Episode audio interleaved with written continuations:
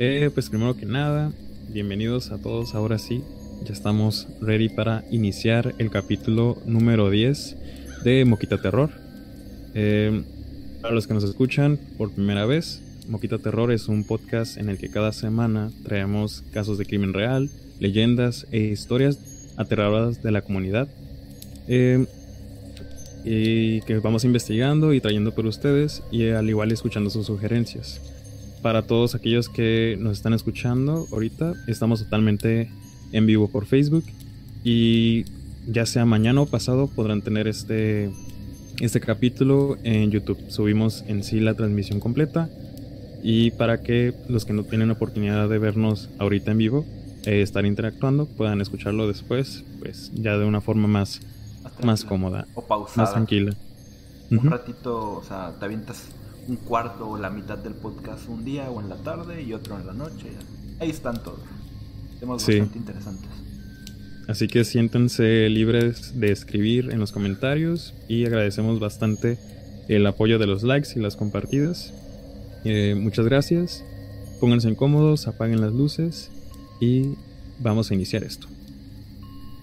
Pues hoy vamos a hablar eh, sobre el Día de Muertos es algo que, bueno, entre el Día de Muertos y Halloween, porque ya traigo unas historias que están relacionadas, pero el tema principal es el Día de Muertos. Rafita y Mina eh, están bien preparados para el tema, con, para explicar un poquito el origen, este, algunas eh, curiosidades, porque, bestia, descubrimos que eh, en, en varios estados de aquí de México, el Día de Muertos se celebra o lo viven más bien de una manera muy diferente. Entonces todo eso lo vamos a aprender hoy, ah, aquí junto con ustedes. pues nada, Rafita, cuéntanos qué onda. Pues me gustaría iniciar esta plática, este episodio, con una frase que me llamó mucho la atención, que dice así, ah, memento mori, que significa recuerda que vas a morir. La muerte es natural y misteriosa a veces es venerada y temida. El punto de esta frase es recordarnos que todos los goces de la vida, desde la fama, la riqueza y el éxito, son pasajeros, y que no debemos aferrarnos a algunas de esas ideas, que al final todos vimos el mismo destino. Profunda. Pues, me, gustó.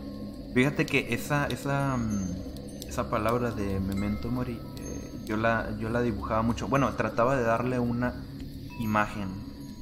Antes tenía un cuadernito eh, que era de dibujos. Eh, y ahí hice, me acuerdo que hice varios bocetos eh, con esa frase. Y al final me lo robaron. se, lo robaron. Es que fíjate que ahí sí la regué yo. Esto no tiene nada que ver con el terror, pero ahí sí la regué yo. Porque haz de cuenta que en, bueno, muy breve. Eh, entró un vato en la mañanita, justo cuando abrí el, negocio, el local. Me dice, este, oye, no te... entraba y salía, lo miraba muy raro. Pero me dice, oye, ¿no tendrás algo en que apuntar o no sé qué? Y yo así como, esto no tengo nada. Y yo, neta, no soy mala persona. Entonces yo fue así como que, ah, pues, eh, dijo, ahorita te lo doy en breve, nomás voy aquí. Eh. Fue así como que, ah, pues, y le presté mi cuadernito. Se lo llevó Después regresó y me dice, oye, ¿no tendrás cambio de 500? O porque me están pidiendo acá que no sé qué.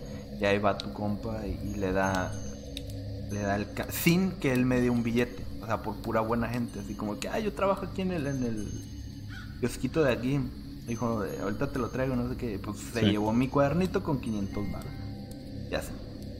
Triste, mm, ¿no? Ah, Pero sí, me Memento Mori me gusta mucho dibujarlo. O sea, tratar de darle una imagen. Dice, oye, escuché que una señora... ¿Eh? Se está escuchando. sigue, sigue. Dice, hoy escuché con, eh, con una señora que en Guanajuato velaban a los muertos desde hoy para recibirlos mañana. ¿A todos los muertos? ¿Ustedes tienen algo de referente a eso, Mina? ¿De Guanajuato? ¿De los muertos? Si Mina no tenga algo referente Eh, sí. No. exactamente Guanajuato, pero sí tengo pues información de que en varios lugares se acostumbra a estar velando toda la noche eh, a los muertos llevarles mariachi, llevarles, eh, bueno, ahí mismo eh, cenar y dejarles su ofrenda a ellos. El día de hoy. O sea, el primero. Ajá. Sí. Y, también mm, mañana. Hoy. Bueno, en un par de horas, que van a ser ya día 2, también lo hacen. Oh, sí, cierto. En dos horas. Ahorita día 2.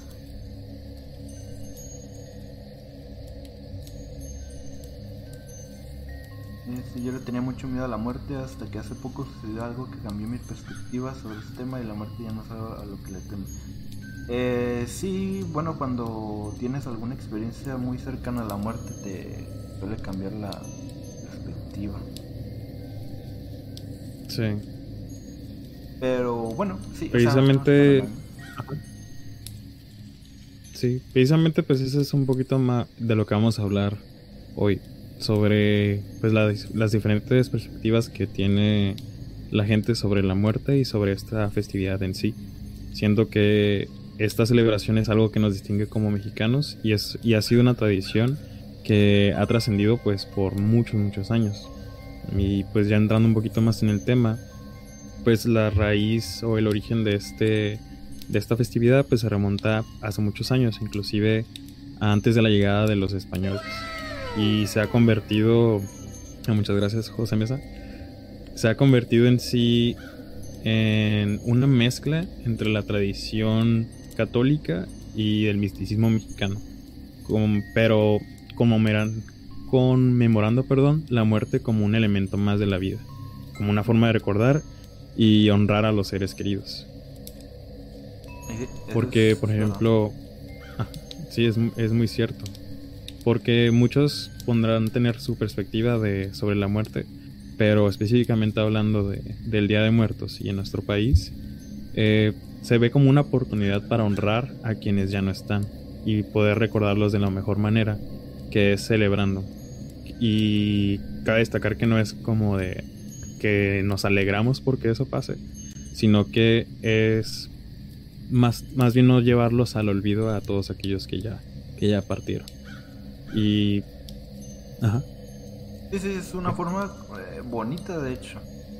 Y, lo que decíamos al principio, que cada estado tiene como su manera de, pasar este día. Sí, no es una manera como de, de, como de festejar en sí la muerte de esa persona, pero sí como de, de, de ver de otra manera eso, pues, ¿me entiendes? Como pues, la muerte. Y en otros países, a México lo tienen bien visto como eso, como de que ahí no le tienen miedo a la muerte. Pero no es como que no le tengamos miedo a la muerte, sino de que... Bueno, eso ya depende de cada persona. Yo siento que es más de que la vemos simplemente de una manera diferente. Eh, por, por nuestras tradiciones y todo eso. y es muy bonito, la verdad, es muy lindo. De hecho, eh, este, no sé si tengan datos sobre cómo se vive en, otras partes este día. Porque al menos aquí a donde estamos, en frontera, lo que es Tijuana, eh, el Día de Muertos no es... Mm, no se hace como, una gran celebración. Lo que decíamos es que simplemente uno pues pone su altar, eh, va al panteón con, pues, a, pasar el rato ahí, a llevar unas florecitas, o, algo que le gustara al familiar. Y ya, ese es el Día de Muertos. Y hacer pues tu altar en, tu casita y, ya estuvo. En cambio, en otros países, ustedes tienen datos, ¿no, Rafita? Mina. Ah, sí, lo de los otros lugares del mundo lo quiero comentar más, más adelante. Me gustaría que Mina hablara un poquito desde su perspectiva y, lo que ha investigado sobre cómo celebramos eh, el Día de Muertos, pero más hacia el centro del país o el sur. Ok. Bueno, pues eh, estuve platicando con unos amigos de Tijuana y me la impresión en que no, no sabían mucho. De hecho, un, un amigo me dijo que no había probado o no recordaba haber probado el pan de muerto. Y pues se entiende porque está muy al norte.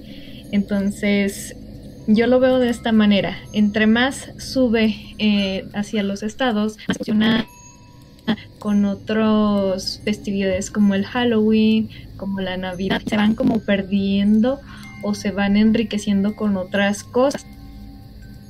Por ejemplo, aquí en Zacatecas, pues se acostumbra a ir a a limpiar, eh, a hacer ofrendas, a poner altares, a llevarles eh, mariachi y en otros estados son como más, más detallados en sus costumbres. Me decía un, una persona de Hidalgo que ellos en sus tradiciones pues tienen que en los panteones adornan, pero así muy bonito, bellísimo de cempasúchil. Hacen los arcos del panteón, todos así muy pintorescos de cempasúchil.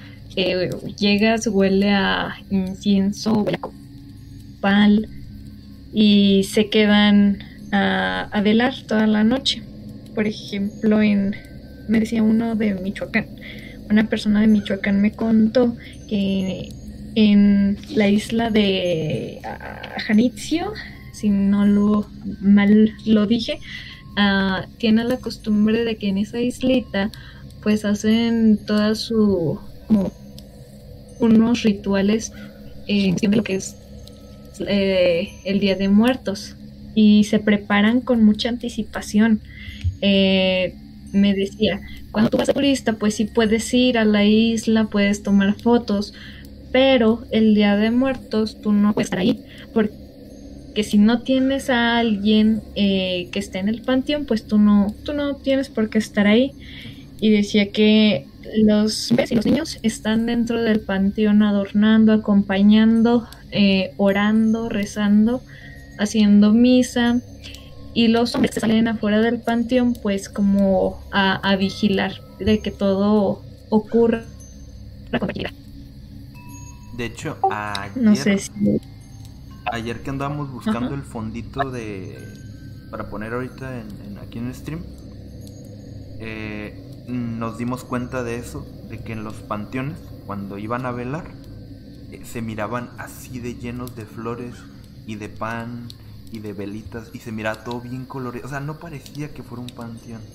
O sea, lo que comentas es, es, es verdad y se mira muy bonito. Y eso yo aquí al menos aquí en, en, la ciudad, aquí en Rosarito, nunca he visto eso.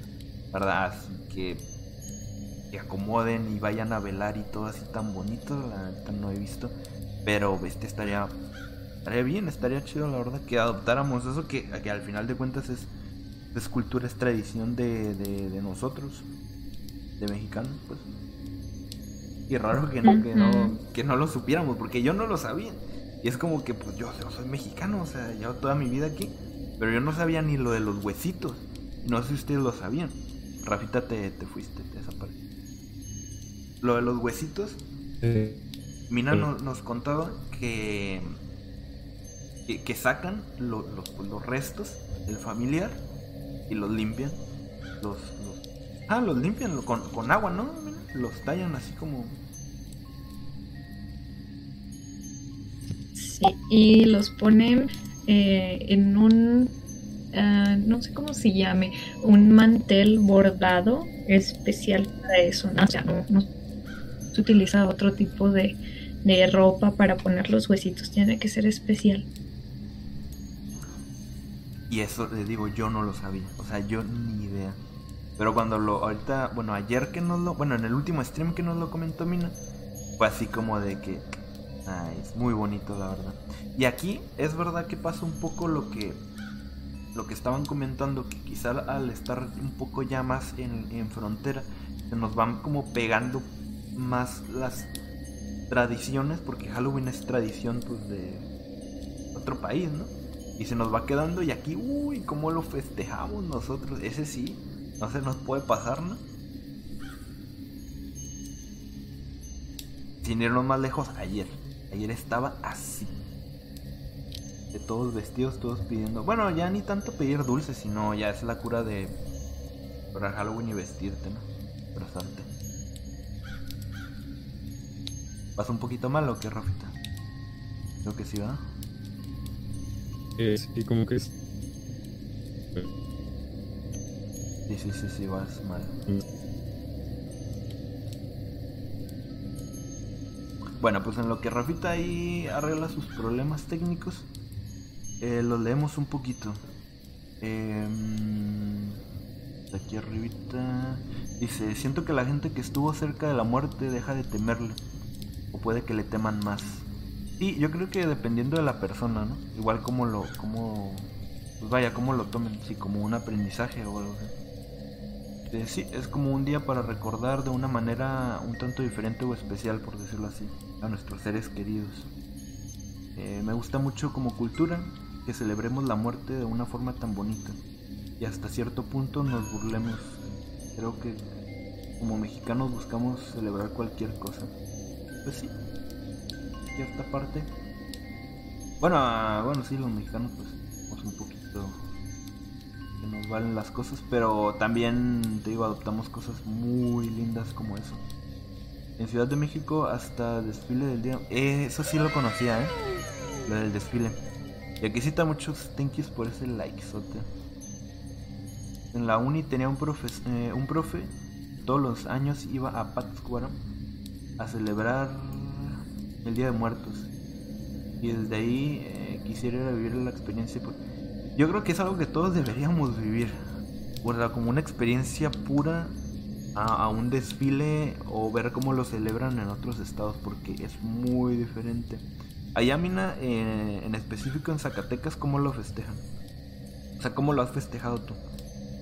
El Día de Muertos.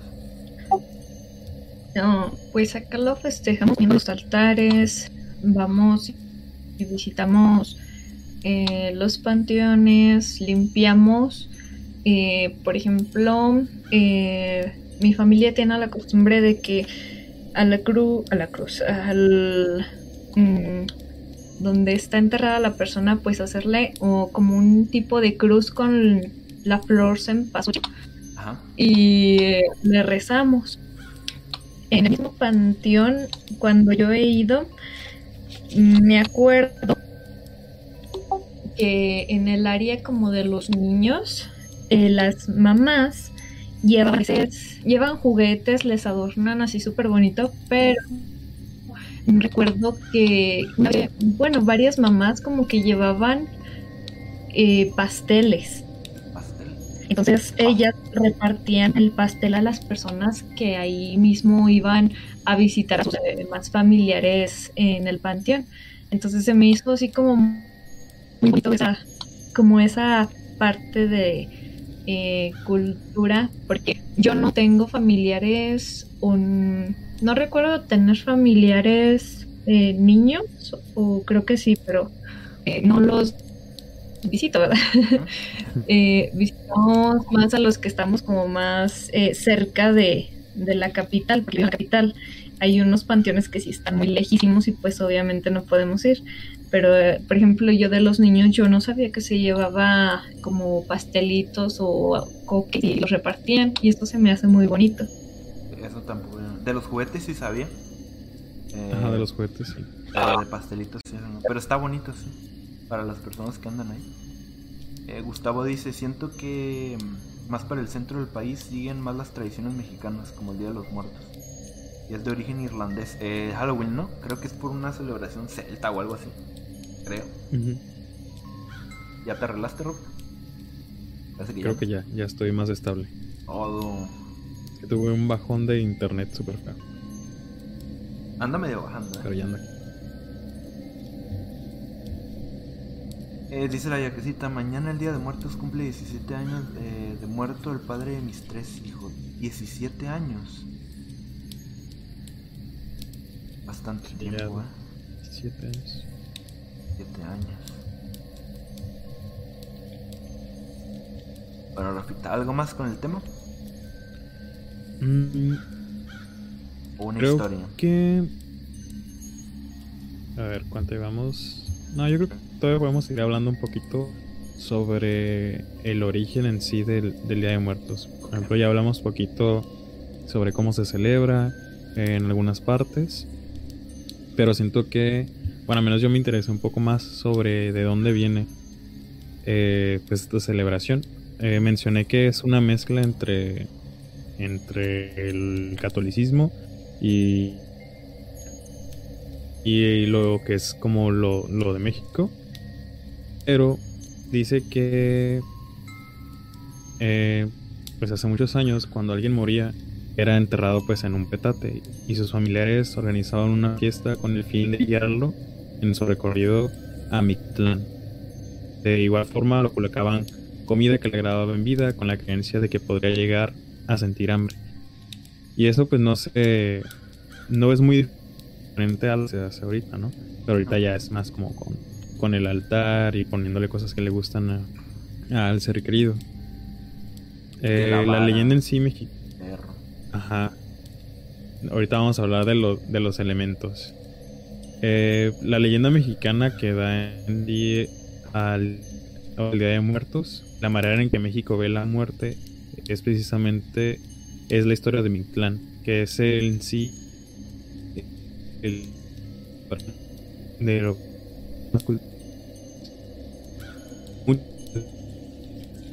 creo que te estás cortando otra vez. Este, tenemos problemas técnicos, señores. Bueno, ¿qué les parece? Y en lo que se acomoda un poquito todo, les contamos una historia. Una historia de pues terror, ¿no? Para entrar un poquito en el terror. Sí, porque Rafita Es que a veces así pasa, a veces así pasa. ¿Te parece bien, Mina, una historia de terror? ¿Tienes una? Ah, Eh, ok. Vamos a contarles una.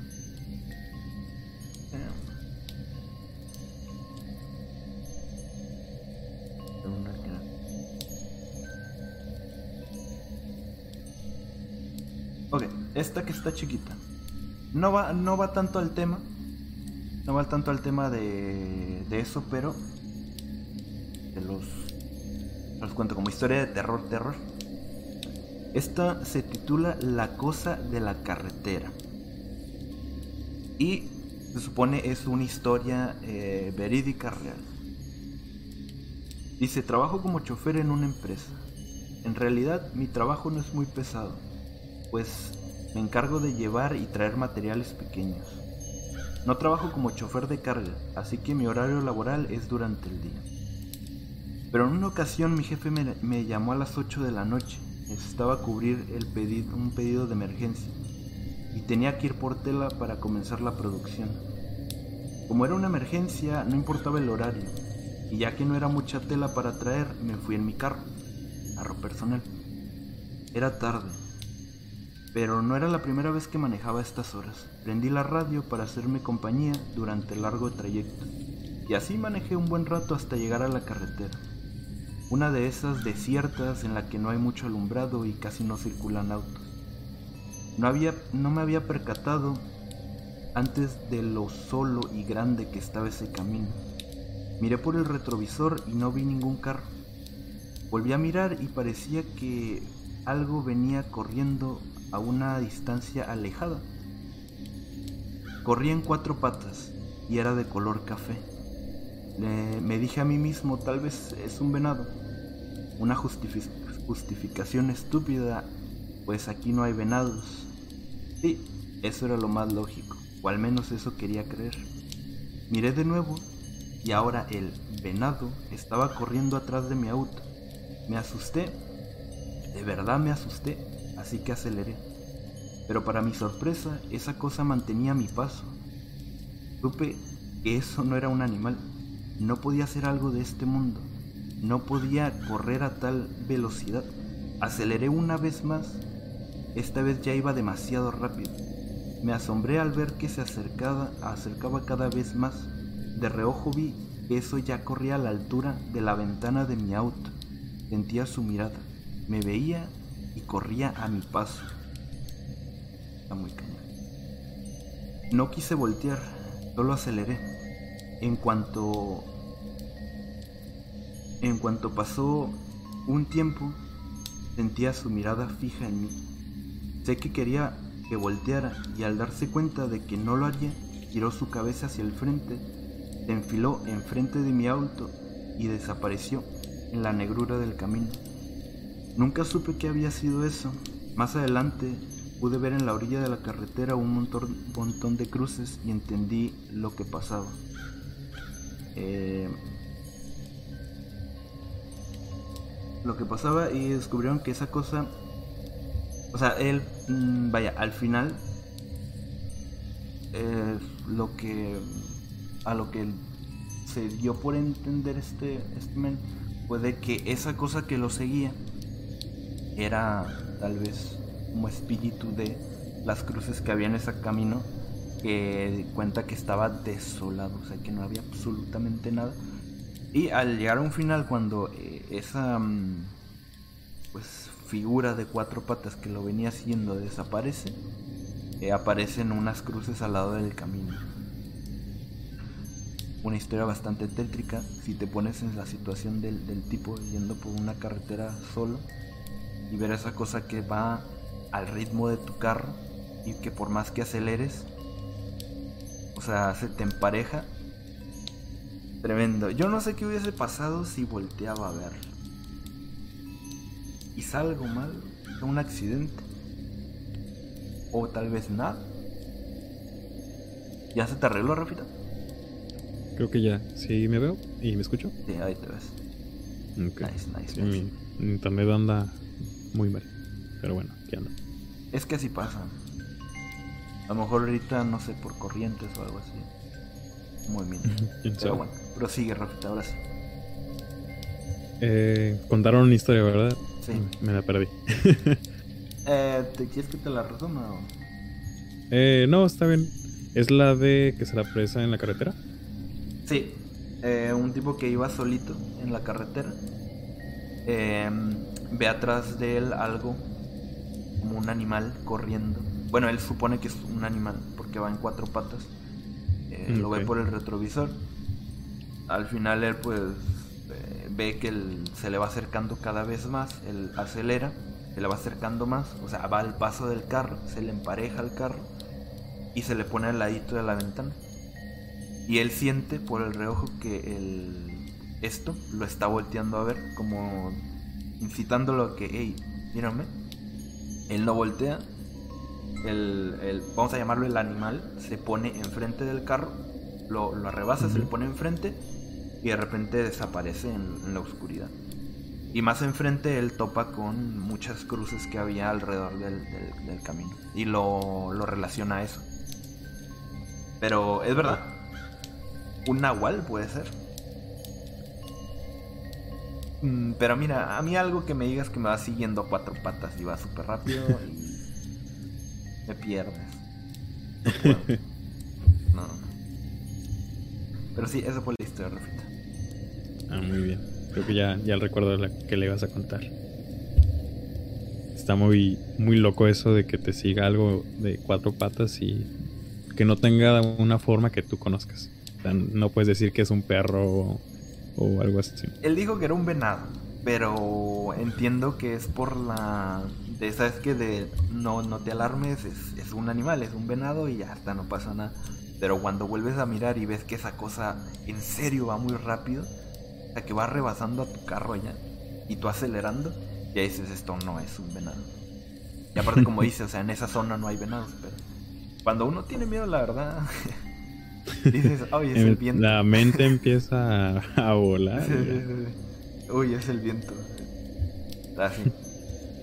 Era bastante creepy, la verdad.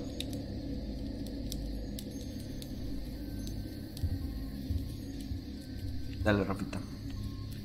Eh, ¿Prosigo con lo que estaba contando o seguimos con las historias? Oh, si, si quieres contar una historia. Mm, bueno, sí, cuento una historia y volvemos al, al origen del, ¿Va? Para no perder el hilo de, en el que estaba. A ver, aquí tengo una que dice así. Me la encontré por ahí, igual de una persona que, que le escribió. Dice, mi papá siempre dice que en, que en fechas de Día de Muertos es malo ser desobediente y renegar. Cuenta que tenía una prima de 20 años que se llamaba María y sus padres tenían la costumbre de poner el altar de muertos justo el día 2 de noviembre. Esa mañana la mamá le pidió a María que le ayudara a preparar tamales, dulces y todo lo que ese día pondrían en el altar. María ayudó a su mamá en todo, pero mientras hacía las cosas estaba renegando, típico, ¿no? Pues no creía ella en sí en el Día de Muertos, que los difuntos realmente bajaban a visitar. Ella era grosera y cada vez que su mamá le ponía a hacer algo, María volteaba la cara. Y su mamá, a pesar de que la regañaba, pues no tenía tiempo de, estarse molestando, pues estaban en medio ahí de todos los arreglos. Porque todo tenía que estar listo antes de las 12 del día para recibir a los difuntos. En las prisas, María se molestó diciendo que eran mentiras y que eran solo cuentos, diciéndole a su mamá que no tenían por qué apresurarse, inclusive que tenían que poner, que no tenían que poner un altar, ah, pero su mamá simplemente le ignoraba y aún así lo obligó a que le ayudara a poner el altar en la entrada de la puerta de su casa. El día fue pasando y cuando ya eran las 10 de la noche, la familia se dirigió a descansar. Mamá le ordenó a María que también ella se fuera a acostar porque ya era muy tarde, pero pues ella aún no quería dormir. Y contestó de una forma, en forma de burla, de que esperaría a los supuestos difuntos mientras veía la tele. La mamá de María estaba tan cansada que no quería pelear, así que solo se retiró a dormir. Pasando un poco de la medianoche, se escuchó el ruido de la puerta principal abrirse. María se asomó, se asomó sentada desde la sala, viendo aterrada la puerta, pues quedó en shock de ver quiénes entraban por la puerta. Era su abuela junto con otros familiares quien ya habían fallecido. María no lo podía creer era tanta su impresión y miedo que no podía moverse. Se quedó totalmente paralizada, viendo cómo todos iban entrando a su casa y se acercaron hacia el altar para tomar la comida que ese día había preparado su mamá para ellos. Mientras sus familiares fallecidos comían, podía, escucharlos platicar y decir que para, que para fin de mes alguien nuevo los acompañaría, los acompañaría de regreso después de unos minutos, vio que recogieron los trastes y los llevaron a la cocina, viendo cómo su abuela los lavaba. Todo esto pues desde la perspectiva de ella y en la sala. Sus familiares se marcharon cerrando la puerta, diciendo que todo había estado rico. Eh, María pudo reaccionar e histérica comenzó a gritarle a su mamá. Le contó lo sucedido y juntas se acercaron a ver al altar y lo sorprendente fue que todo estaba tal y como lo habían puesto. La única explicación, la única explicación que su mamá le pudo dar es que se había quedado dormida y solo había sido un sueño. Pero una semana después, María dejó de comer. Sus papás se preocuparon mucho y la llevaron con una curandera. La curandera les dijo que no había nada que hacer, porque su alma se estaba preparando para marcharse con los fieles difuntos. Igual decidieron escucharla y buscar otro tipo de opciones. La llevaron con doctores, pero no tenía ninguna enfermedad que, les, que le provocara ese estado tan extraño en el que estaba. Fueron pasando los días y María estaba cada vez más recaída y débil. Se dice que el día 30 de noviembre, a las 12 del mediodía, María falleció, justamente sentada en el mismo lugar donde se encontraba aquella vez que llegaron sus familiares difuntos. Ella era, ¿no? Ajá. Ella era la que los iba a acompañar. Exactamente. De acuerdo a esta leyenda, pues sí se cumplió la ahí lo que llegó a escuchar de los de los difuntos. Mientras te estaba escuchando y dijiste eso de o sea, se, me dibujó la película de, de viendo entrar a los a los familiares no ya muertos entrando ahí al altar viendo qué les habían preparado y todo eso este. Bestia, eso es, eso es eso es nuestro. Eso es de usted, eso es nuestro. Eso es cultura de nosotros, ¿sabes? Y es muy bonito como imaginarte eso. O sea, imaginar que, es así. O sea, sí, es nuestra cultura. O sea, por un altar, porque es verdad. Se supone que mañana, o sea, el 2, o sea, ya en, una hora, ellos. Se supone que ahorita toda la gente que sí lleva muy, pues, ¿cómo se dice? Sí practica este tipo de, cosas y rituales. O sea, está esperando ya a sus, a sus seres queridos en sus casas, colocándoles diferentes tipos de, de altares. Y pues ya leyendo la historia, pues realmente en sí no te da miedo porque pues son, son personas que tú conociste. Imagínate volverlos a ver, qué bonito. No, pues sí, qué bonito. Qué bonito tener eso. Aunque no entiendo mucho lo de la doctora, la parte de la historia de la doctora. Que mm, vas ¿De como, Ajá, sí, como que vas a una consulta y que te digan como... ¿Qué fue lo que le dijo exactamente, Rafa? La primera eh, doctora. le dijo en sí que no... O sea, que no hallaba explicación porque no, simplemente no comía. Como que después de ese suceso ya no quiso comer y se fue debilitando y debilitando. Pero, la, pero la curandera le dijo que como que se estaba preparando para marcharse con los, con los difuntos. Curandera me, me imagino que se refiere a una doctora, ¿no? Ajá, más o menos. Entonces como que, ajá, como que de primeras una doctora tía, eso es como raro. Como no, sí, es como se supone que vengo a que me diga. Ajá, exacto. Pero bonito, Como que eso real o nos dibuja más en, la mente lo que es eh, pues esta, esta cultura, esta tradición. Y es bonito. Una vez por año como, volverlos a ver. Bueno, eh, bueno, no a ver, realmente ver, pero pues tú sentir que, que vienen y que, que están preparados. Como hay una historia que vas a contar más adelante, que el final está bonito. A la vez te leímos like nosotros mismos. Ah, yo le dije. Gracias, Moquita, por darle. Entonces, eh, la historia que, vas a contar al rato, el final también está bonito. del tipo que no creía. Ah, sí. Ahorita Rafa que se lo cuente, igual. Traemos puras historias relacionadas. Bueno, no, yo no. Yo traigo historias un poquito fuera, pero para mantener el, el, terror. El tono. Ajá. Sí, porque esto es como que las historias de el Día de Muertos son como que bonitas, familiares, como de que, oh, ¿sabes cómo? Pero yo traje para equilibrar la balanza un poquito de historias acá más Entre comillas. ¿Tú, Mina, traes alguna historia o algo que quieras contar? No historia. De hecho, me recordó algo que iba a empezar a, a platicarnos eh, Rafita del. Porque dices es muy bonito que eh, venga, pero te has puesto a pensar en que no todos llegan al Mictlán para después cruzar a este mundo. Oh, sí. ¿Sabes? Sí, sí, sí, sí. O sea, que se queden aquí. Rapita, ¿me ¿Sí? escuchas? Sí, sí, te escucho. Si te, sabes, si te sabes esa parte de que tiene el alma que atravesar. Eh, eh, ¿Cuántos? Eh, Creo yo vi que... son como nueve niveles, de acuerdo a esto. Ajá. Sí, nueve. Mm, no, no entiendo muy bien esta parte, porque dice que existen trece cielos y nueve infiernos. Entonces tu alma tiene que pasar muchas pruebas para poder llegar al Mictlán. Mm, ok, ok.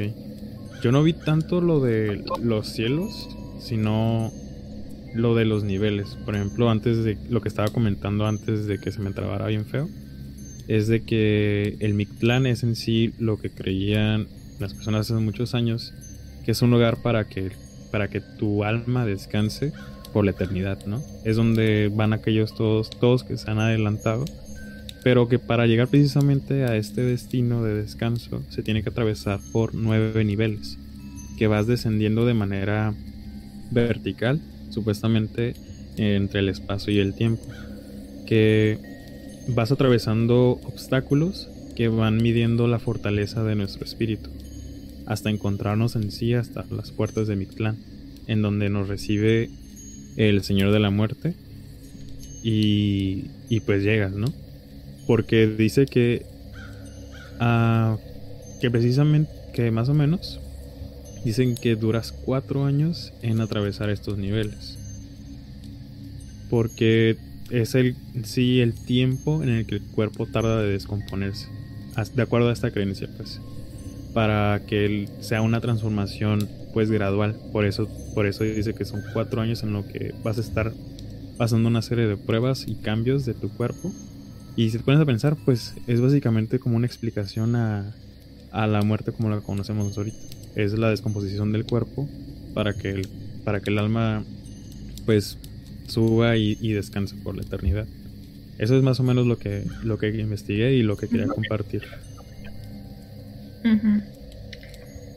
También no sé un poquito de los perros. Que los perros son un guía que te van a ayudar si tú en vida estás bien con ellos. Eh, el perro Cholo, Cholo Swinkle es el que ayuda a. Eh, creo es un río pero si no los trataste bien, pues ahí te quedas, compa. no, yo sí, yo quiero mucho mi Honey ah, Muy bien, Enio. te va a ayudar.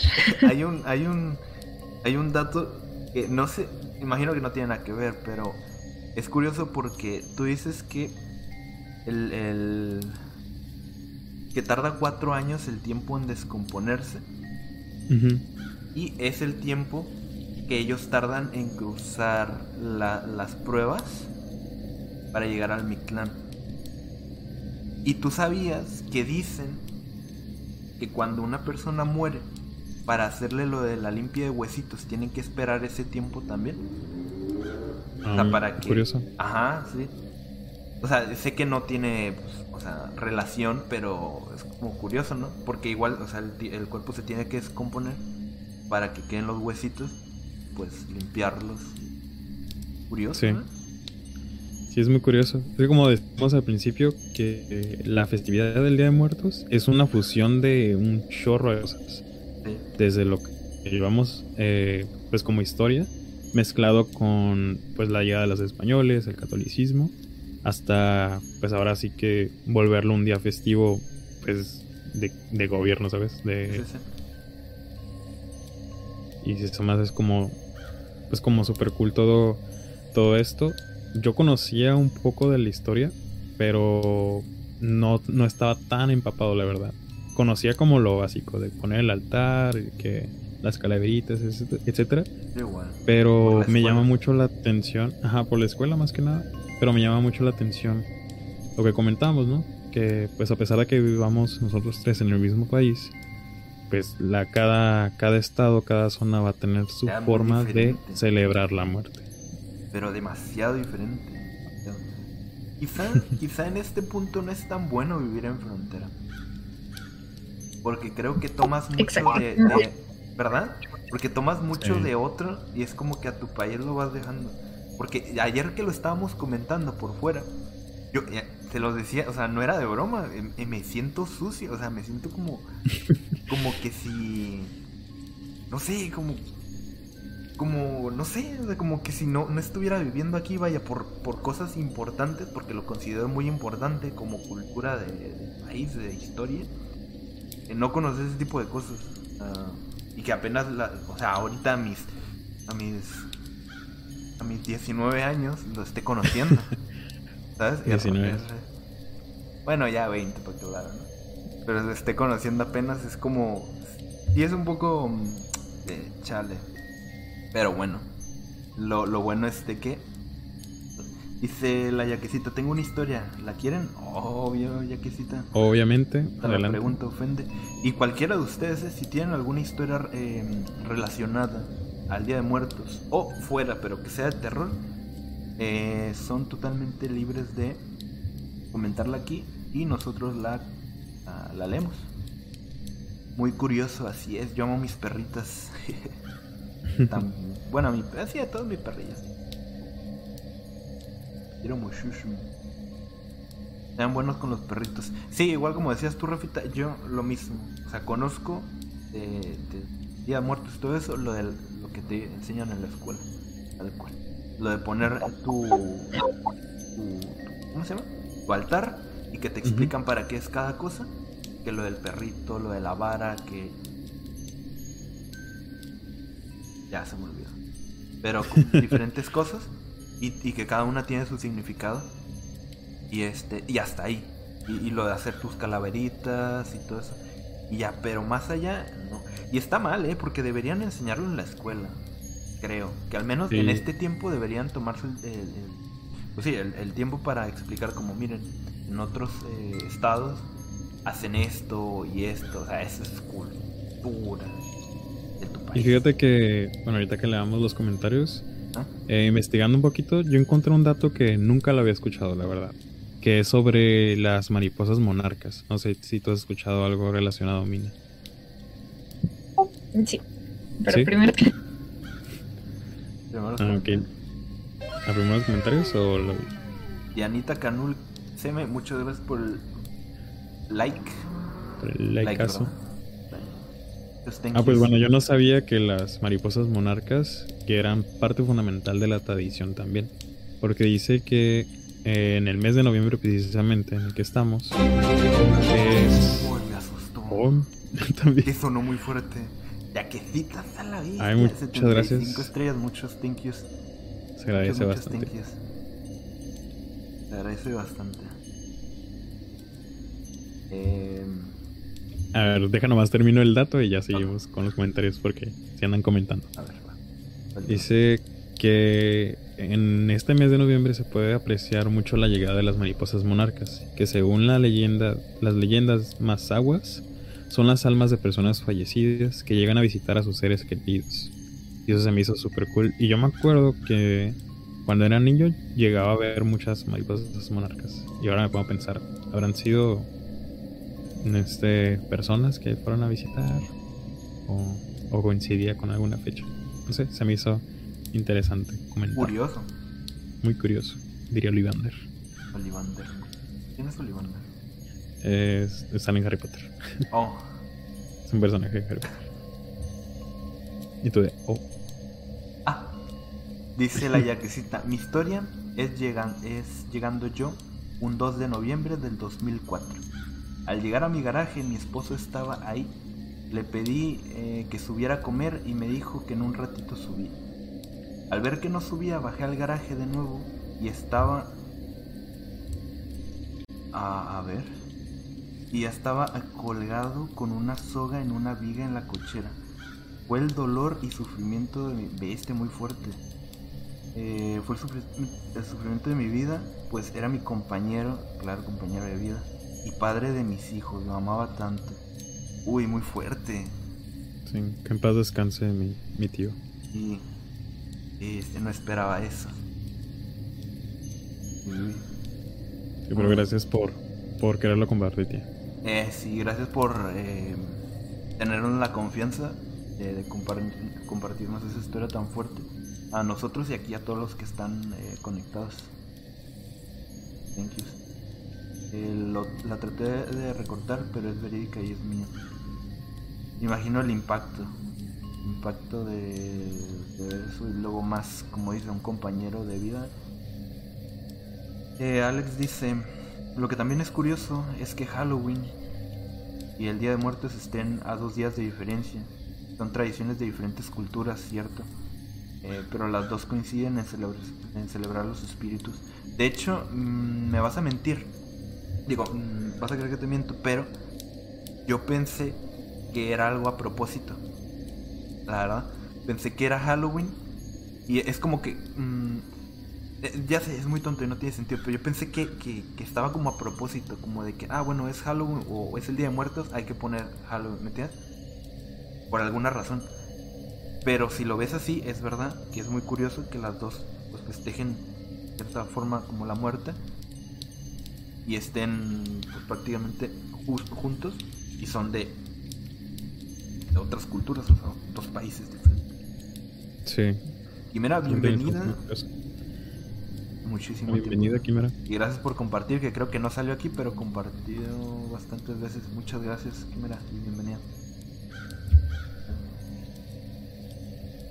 Este, Mina, ¿tienes tú alguna historia? ¿No trajiste historias?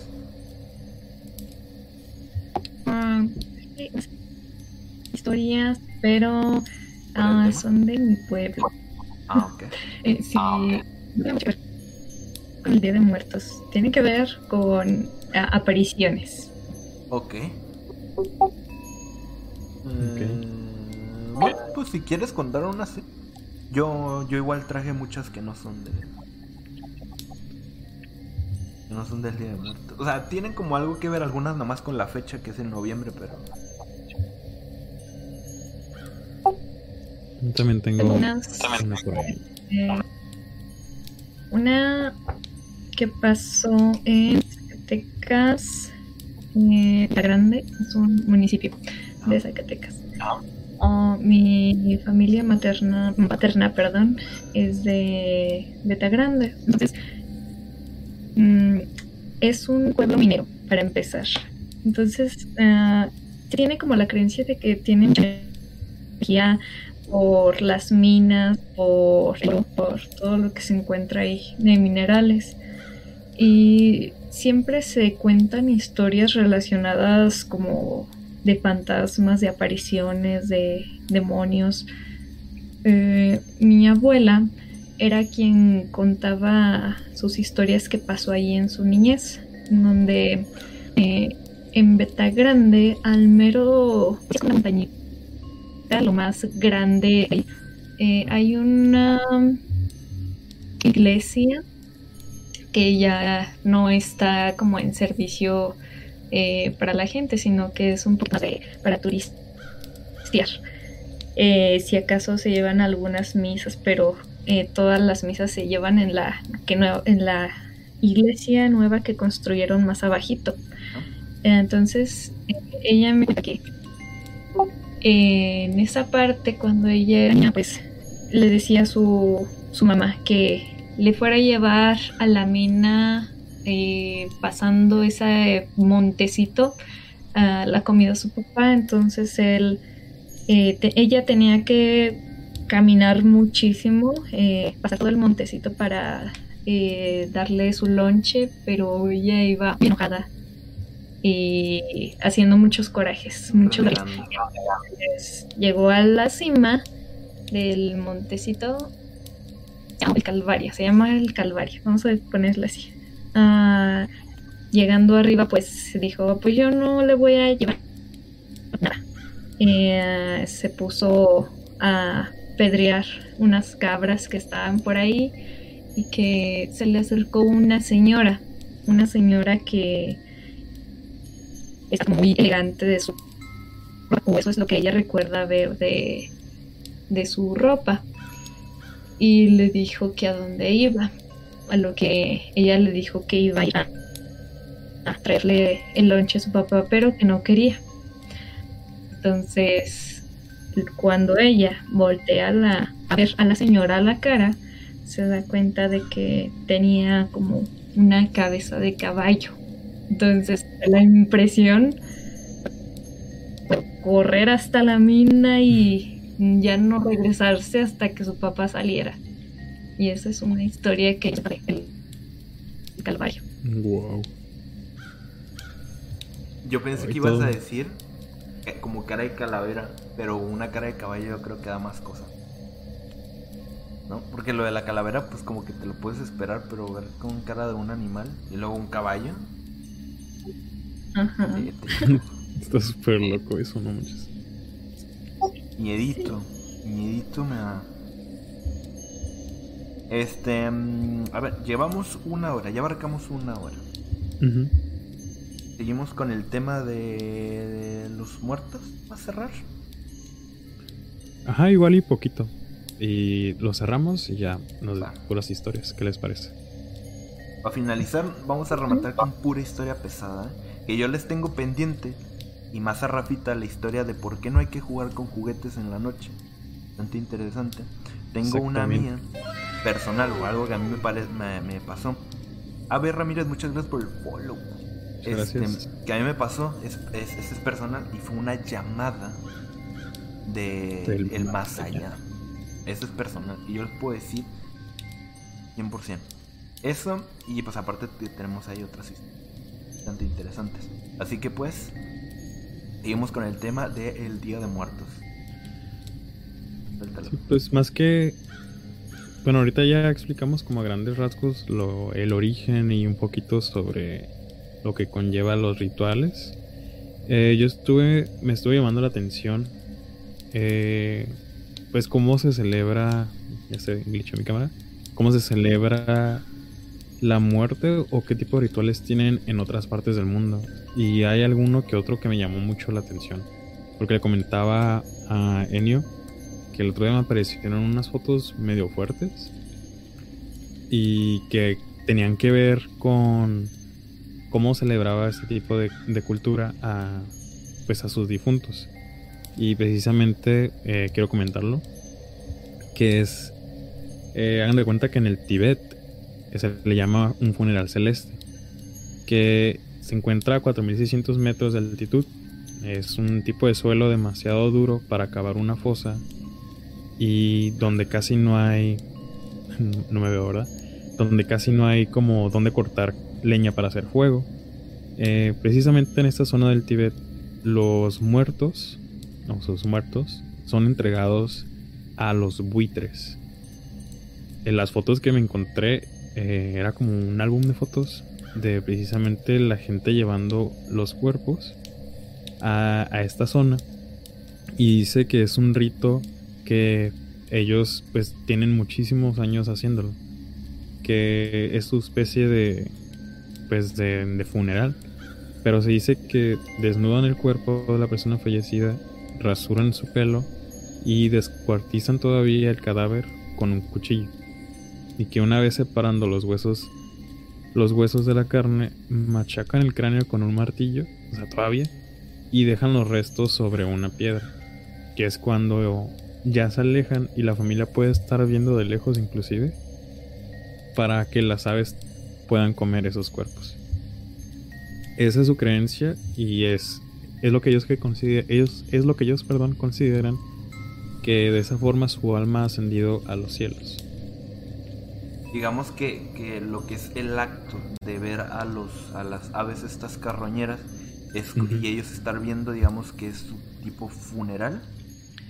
Ajá, pero y todo se basa Ajá, exactamente. Y, la forma de llevárselos y todo eso es como el entierro, por decirlo así, que no te dejen nada. Ajá, porque ellos tienen una creencia muy fuerte, que es budista, que el, que el cuerpo es un mero vehículo para transportar la vida. De acuerdo pues a esta creencia, es solo que una vez que el individuo muere, como una última muestra todavía de, de caridad aquí en la tierra, su cuerpo debe de servir de alimento a estos buitres. Que simplemente no va a ser en vano, pues, el cuerpo y ya. Pero a mí se me hizo súper, súper loco. Digo, porque las fotos, o sea, era como, pues es algo que acostumbran a hacer, ¿no? Sí, pero... es normal. Y, y al revés, ¿no? A mucha gente volteará hacia nuestro país y verá de, no manches, ¿qué les pasa comiendo en sobre las tumbas o o hacer ese tipo de cosas. O limpiando los huesos. Porque a lo mejor, eh, mejor en Europa no se hace eso.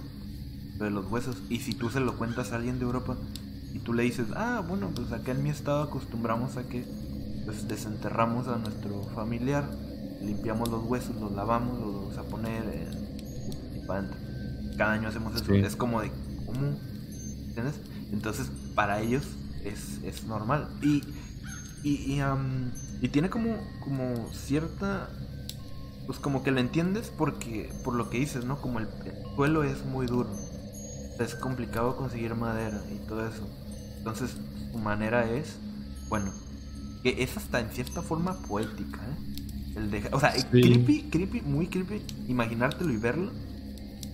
Pero eh, si lo piensas así como de que, bueno, yo al final serviré como para alimentar a las aves, animalitos, y es una forma de irte. Y, se supone que todas las, las, aves que se encuentran en la zona no se alimentan de, de cualquier otra cosa. Es solamente de, solo, solo de eso. Y, y, ellos lo describen como pues un curso natural de las cosas. Y está súper súper fuerte. Dije, lo quiero traer como, como dato para ver un poco sobre cómo celebran las muertes en otras partes. Y traigo otro también que también está medio medio creepy, que dice que en Indonesia, en la parte baja, es una tradición desenterrar los muertos cada año. También me encontré fotos, o sea, en todo me encontré fotos, pero obviamente no vamos a ponerlas. Uh, para es una tradición enterrar a sus muertos cada año para celebrar su día de cumpleaños. Ese día, pues los sacan de, de su tumba, les cambian la ropa y después pasan todo un día completo entre familia y los vuelven a enterrar. Y las fotos que vi, o sea, es, son las familias posando con los cuerpos, o sea, ya en, en, estado de descomposición. Esto es en, Indonesia. se me hizo así súper, súper loco. Culturas. Pues es básicamente lo de limpiar huesitos, ¿no? Ajá. Nomás que no los limpian, pero pues es lo mismo, o sea, desentierran y... ahí. Betty, muchas gracias por el follow, digo por el, por el like, perdón. Muchas gracias. Muchas gracias, agradece bastante eh, todas sus reacciones compartidas. Pues eso, cultura, Rafita. Culturas. Pero está muy interesante como conocerlo, ¿no? Cómo, cómo viven esa, ese proceso, esa parte. Eh, ojalá y un día podamos ir a algún país o algún estado a vivir esta experiencia. Eh, Deberían. Están muy verdes, un, día, un día, cuando las cosas. Ah, pero pregúntenos de, de, Halloween y de qué nos ah, vestimos y cuántos dulces agarramos, pues. ¿Dónde es el mejor lugar para ir a agarrar la máxima cantidad de dulces? No tan dulces. Ah, no, pero algún día, esperemos que sí. Eh, un día, un día estaría chido. Imagínense Moquita en otro estado. Ya, se recuerda pues no hay que decir que no. Eh, Siento, hay que, ¿cómo se dice? Manifestarlo, de que pase. Eh, ¿Cómo se dice? ah, no sé cómo se dice eso. Pero sí, es como, sí, como manifestarlo, como declararlo. Ándale, declarar. Hay que declarar que sí. Un día vamos a estar en otro estado y vamos a hacerles un contenido bien chido. Estando allá. Y visitando, y visitando. Y visitando casas brujadas, Rafa. O uno que se arme uno allá en Zacatecas. También. Zacatecas aquí. es que sí, la neta sí está muy verde. Está. No, yo, totalmente, yo totalmente porque te digo que yo no sabía nada de esto de lo de los días de muertos. O sea, sabía como dice Rafa, lo, lo principal, lo que te enseñan en la escuela y ya está. Y era, yo pensaba que hasta ahí llegaba, hasta ahí era todo. Ah, porque comentó algo. Sucio. ¿Eh? Decías que te sentías sucio de no saber. Ajá, me sentía sucio, me sentía como. Como así como que si todo este tiempo hubiera estado como que en otro país y me hubiese olvidado de cosas de, de mi país. Algo así me siento, es como algo raro. Pero ya no, porque ya las sé. Yo también me siento así, mío. ¿En serio? ¿Con, con qué? ¿Con cosas de, aquí también? Sí, o sea, eh, pues es que es mucha cultura la que tenemos. Eh, básicamente, Día de Muertos es una celebración mm, de México, o sea, de nuestros antepasados, de los primeros que estuvieron en estas tierras, pero también se fusiona con la conquista. Y es ahí donde es muy interesante como en muchas regiones, no me acuerdo dónde muy bien, pero lo que hicieron los, eh, las personas eh, que vivían ahí fue que para sobrevivir a la colonización fue adoptar aparentemente las ideas católicas, pero realmente no las adoptaron tal y como viene siendo el catolicismo. De hecho, no sé si eh, conocen de una iglesia que, o sea, es un una fachada de iglesia, están afuera sus tumbas, pero adentro se hacen unos rituales, eh, pues ahora sí que no nada católicos, donde eh, matan gallinas para hacer sus rituales y de hecho no dejan grabar. No. Ah, no, no, no sabía. Eh, no, no. Esta es una parte de México que representa lo que hizo la, la cultura, no tan así como en ese determinado eh, lugar, pero sí, eh, Día de Muertos es como que estamos aquí con nuestra cultura porque básicamente estaban adorando a los dioses, eh, a las diosas, lo que es el inframundo, y vienen los, los españoles a colonizar y dicen, ok, vamos a adoptar a nuestra manera. Y es ahí donde se hace como esa fusión, esa en donde sí, una fusión como Revoltijo de cosas. De hecho, no sé si sabían que por qué eh, se, se, tiende a enterrar los cuerpos y no quemar o hacer otras cosas aquí. ¿Saben? Mm, no. O sea, ¿y por qué los enterramos? Ajá. no. Eh, estuve viendo información de eh, que ellos creían en una diosa que se llamaba, se llamaba Tlalcutli, si no lo pronuncio mal bien. Entonces, básicamente era como la diosa de la mm, de la tierra o algo así. Entonces decían que para pasar a lo que era el otro plano, lo que tenía que hacer el cuerpo era desprenderse el cuerpo del alma. Y para eso utilizaban lo que era eh, enterrar el cuerpo en lo que era la tierra. Era de esa manera sacaban el alma del cuerpo, ya que pues al pasar del tiempo pues el, la carne, los huesos pues ya se empezaban a desintegrar, a, a separarse eh, del alma y es por eso que entierran. Una teoría de lo que pasa o de lo que nosotros hacemos de ah, pues enterramos a las personas. Sí, pero ¿por qué? O sea, hacemos cosas culturales, pero no nos preguntamos por qué hacemos eso. Tienes razón. Yo quería comentar algo de, de algo que también lo comentó Mina justo ayer, que se hace ahí en Zacatecas. Es como yo yo lo yo lo yo lo traduzco como un Halloween mexicano que es pedir dulces el primero y el dos ¿verdad? Disfrazado ah, también te disfrazas pero no se no se dice pedir dulces o pedir Halloween se dice pedir el muerto ¿no? Ajá, pedimos el muerto acá en Zacatecas. Se pide el muerto el primero y dos de noviembre y, pero la, peculiaridad es de que lo pides con una cancioncita. Aquí normalmente, bueno, antes, ya ahorita ya no, ya nomás los niños llegan y te dicen, dos dulces. Pero antes era como que tricky tricky Halloween, ¿no? Y ponías tu bolsito, tu calabacita o lo que trajeras. Eh, y allá no.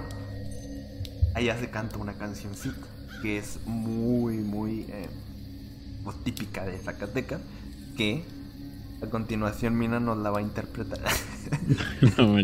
Bueno, al menos un pedacito. Oh, ¿sí? Oh, va, va. Oh, sí. sí. Ok, entonces... Para ponerlos en contexto, los niños allá van en la noche, el primer... De hecho, ahorita... Bueno, ahorita ya, ya es tarde, pero hoy en, hoy en la nochecita estuvieron los niños yendo, y, mañana también lo estarán, yendo a las casas a pedir su muerto, o sea, dulces, y cantando esta canción en las puertas. Dale, Mina. La cantamos así. Muerto quiere camote, si no se le cae el bigote. La viuda pide una ayuda, para pobre criatura. Tan. Cultura mexicana, señores, cultura mexicana. Estamos ha- haciendo, caray. Eso, eso es muy bonito, es muy bonito. Y, y se hace el primero y el segundo de noviembre. Y yo ni en cuenta. Para mí era Halloween, se termina el 31 de octubre y nadie pide dulce, se acabó. Y al parecer, esto, esto se hace. Primero y segundo de noviembre, los niños van y piden el muerto. O sea, van y piden dulces disfrazados cantando esta cancioncita. Bonito. Para mí, una chulada. Nada, muy triste que, muy triste que aquí no se haga. Es más, yo propongo, Rafa, te propongo esto. ¿Qué propones? Hay que juntar una cantidad insana de gente para el próximo eh, primero y segundo de noviembre del otro año, si, si esperemos que todos estemos bien, Ajá. y salir a pedir el muerto aquí, cantando eso. ok. ¿Va? Va, va, ¿por qué no? Ajá, a ver, o sea, que nos, nos juntamos una buena bola y vamos y pedimos eh, pues, el muerto. No nos van a dar nada porque nadie está preparado para eso. Pero bueno, algo, a lo mejor una naranja, un panecito o algo. Hay que hacerlo, hay que hacerlo para el otro año, pero lo hacemos, lo hacemos. Ok, ok. Estaría bonito, muy bonito. Sí. Mi canción de Zacate. Y Es no, es que está muy bonito. Eso sí me gustó conocerlo, la neta. Qué chafón, qué Ajá. chafón que no. que- que en toda la República se cantaba así y no. Y no, y No, solo allá. Sí, porque en México es, eh, creo, me da mi calidad y ya te dan tu dulce. Pero por ejemplo hoy eh, sí llegaron, ah, sí llegaron niños ¿Oh, sí? a, a pedir cantar, y yo así como de me emocioné. Lo, lo hubieras grabado, mira. Que te cantaran ahí. Oh, sí, Sí. muy Bueno, bonito.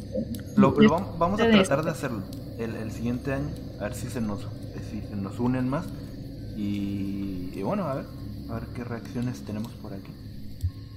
Sería bonito. Va, me gusta la idea. Así como pequeño dato, eh, no en todas partes se.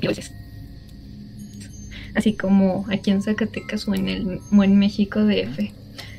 Estuve, eh, ya ves que estuve preguntando así a personitas, eh, por ejemplo, me decían que en Michoacán creo que sí te dan dulces eh, si pides tu calaverita.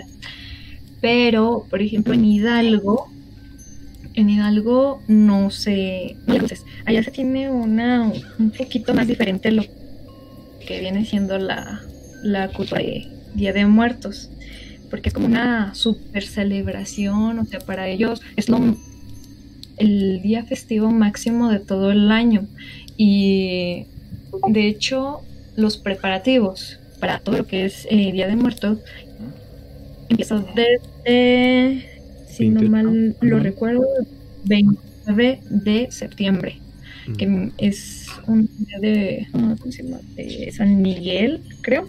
Eh, empiezan como los preparativos de hacer lo que es el Día de Muertos.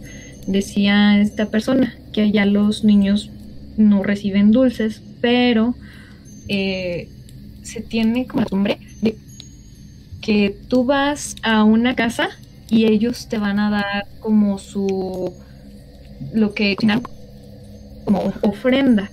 Y tú no puedes si tú haces en tu casa como un mole eh, arroz ah, algo típico comida eh, tú como dueño de la casa no puedes comer esa comida siempre se tiene que dar a otras eh, personas o de la calle de pero tú no puedes probar esa comida como ofrenda ¿Eso en dónde dijiste? en Hidalgo Hidalgo. Y está muy interesante su, eh, su cultura. que Dice que se hace prendas de pollo, de dulce, de pulque, eh, cosas para niños, para adultos, pero eso es como una regla de que tú anfitrión de la casa que preparas la ofrenda, no puedes comer esa comida, se la tienes que dar a las demás personas que no son de tu casa. Ok. Está bonito también. Fíjate que son tradiciones Además muy de- bonitas. Ellos ponen sus altares afuera de su casa y incluso les ponen altar a los a las personas indigentes y les rezan a las personas indigentes, aunque no las conozcas, tú se los pones. Y también me contaba esa persona de Hidalgo que ponen como mm, morrales, algo así, que tú te los puedes llevar porque eh, tienen comida de la casa que sí como una como las y se ponen en morrales y tú llegas y lo agarras de la casa. Entonces es como una tradición mm, un poquito más diferente a lo que nada más hemos estado acostumbrados a escuchar de las ofrendas de que nada más día 1 y día 2 y no, ellos desde el 29 de septiembre se preparan y hacen sus procesiones, hacen su, ¿cómo se llaman? Tapetes, como, no sé si han visto los, de hecho te puse una, en ¿Una documentos te puse una, un video y una, una imagen de los tapetes que se hacen con acerrín, con flores, que son muy bonitos, muy vistosos. Y terminan, el último día es el día 3, no como aquí de 1 y 2, Ajá. es el día 3 que se ponen las, las ofrendas. Y se hacen también muchos bailes en los que se va disfrazado, hacen unos guapangos, no guapangos de los que conocemos actuales, sino guapangos típicos de la localidad y hacen música especial de ahí.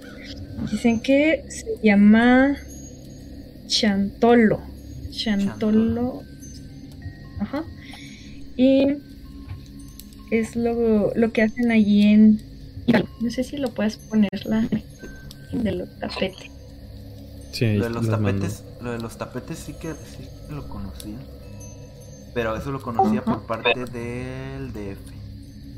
Déjenme Ah. pongo aquí. Ah, no sé si lo alcanzan a ver ahí. Ese todo el tapete con acerrín y qué, y pues flores, velas, velas veo. Flores, sí, o- ofrendas. Estuve preguntando a Oh, escala que espero que espero que vea el podcast porque en verdad eh, me muchas cositas de Tlaxcala que pues allá en la rifan así me dijo que, que hacen muchas cosas muy muy bonitas en Está bueno. Tlaxcala. Huamantla específicamente Huamantla. Ponen unas alfombras súper grandes muy el panteón súper adornado y que ellos tienen como tradición eh, desayunar con los muertitos les mariachis también me dijo que les Desayunar con los como muertitos es como ir al panteón a desayunar allá. Sí. Ajá, sí. Desayunan sí, el- en el panteón. Y que les hacen como funciones de, de títeres relacionados con el Día de Muertos, marionetas, eh, hacen conciertos de música que se pone muy, muy, muy bonita en Huaplan, Hua- Huamantla, perdón. Huamantla, Tlaxcala. Sí existe Tlaxcala. Mira, eso em, pues nos deja más claro de que aquí en México la muerte se vive totalmente, o vemos la muerte totalmente de una manera diferente. O sea, y en cada estado, como ya lo ha estado diciendo Mina, o sea, se vive aún más diferente. Y en el mismo país. Una cosa tremenda, la verdad. Y, y y les digo, ya hay tantas personas queriendo como salir, ¿no? Del país, que conocer acá, quiero conocer Italia, que... y aún no terminamos ni siquiera de conocer nuestro propio país, y hay tanta cosa, o sea, increíble. Me gusta muchísimo. Me gusta estar aprendiendo, vaya, porque yo también estoy aprendiendo junto ahí con ustedes. ¿Ya viste que nos hicieron una calaverita, el Ujú. Alex, ahorita? Ah, creo que sí. A ver, la leo. Ah, bueno, ahorita, comentó algo. Dice, ahí viene la muerte todos los lunes para escuchar a Moquito y Rafita. Mientras Enio quiere visitar los panteones, la calaca de felicidad se agita. Ah, una... Vámonos. Esa, esa hay que hacer una imagen y subirla mañana al ok. No, voy a tomar screenshot. Muchas gracias, Alex. Viajita porque quiero ir al panteón a visitarla, ¿viste? Y tú no queriendo ir. Nada. Nunca dije que no. claro está. Dice, el muerto pide camote si no se le cae el bigote, la luna pide una ayuda, si no qué. Ajá, ¿cómo terminaba la...? La viuda pide una ayuda para su pobre criatura. Ah, ok. No es la luna, es la viuda pide una ayuda para su pobre criatura. Ajá. si no se le cae el bigote, la viuda pide una ayuda para su pobre criatura. Su pobre criatura. Tenemos que ir memorizándolo, ¿eh? ¿Eh? Que ya le hicieron más grande. Eh, esa les digo de lo que mi mamá cantaba cuando era niña, pero ahorita es como de porque tiene calentura y la panza bien boluda, le, han ido aumentando. o sea, vamos grande. no, el siguiente año Rafa va a hacer todo, vamos a tener que llevar una hoja. Espérame tantito. Yo creo que sí. Bueno, eh, lamento ser yo el que lo tenga que decir.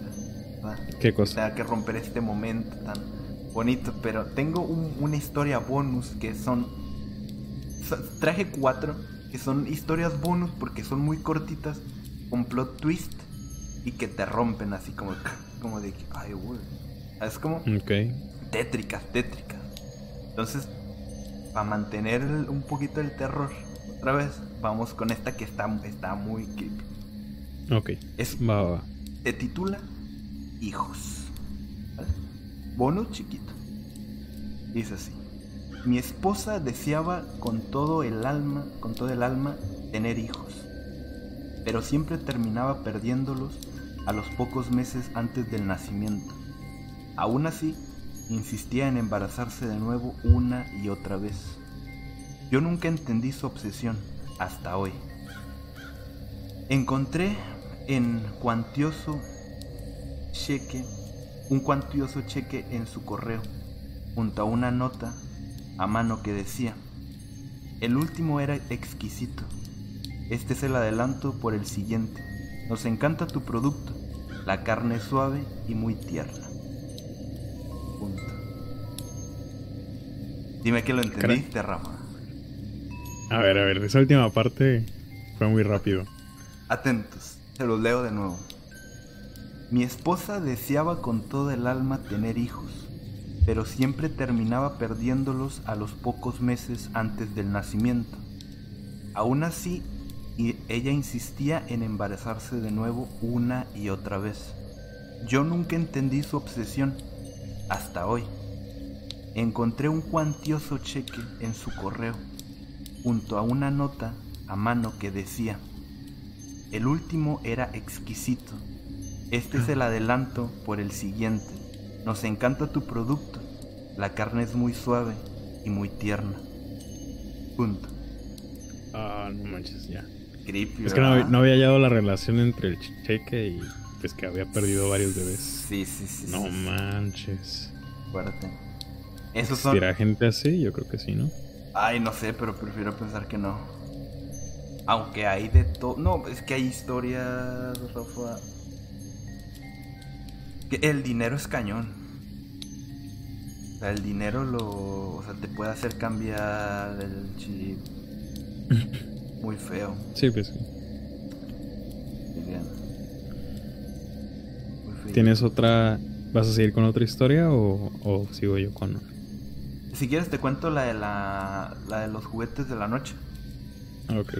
ya tengo listo. Ya tengo listo aquí mi juguetito. ¿Puedo jugar? Un Stormtrooper me gusta. Me gusta tu estilo. Ahora juega con él. terminando terminando la, la, la historia. Pues. A ver si me quedan ganas de jugar. Esta va a estar larga, ¿eh? Voy. Se titula No juegues con juguetes en la noche. Cuando era pequeña, cada vez que se acercaba la madrugada, mi abuela me decía que no jugara con los juguetes, pues cosas malas podían pasar.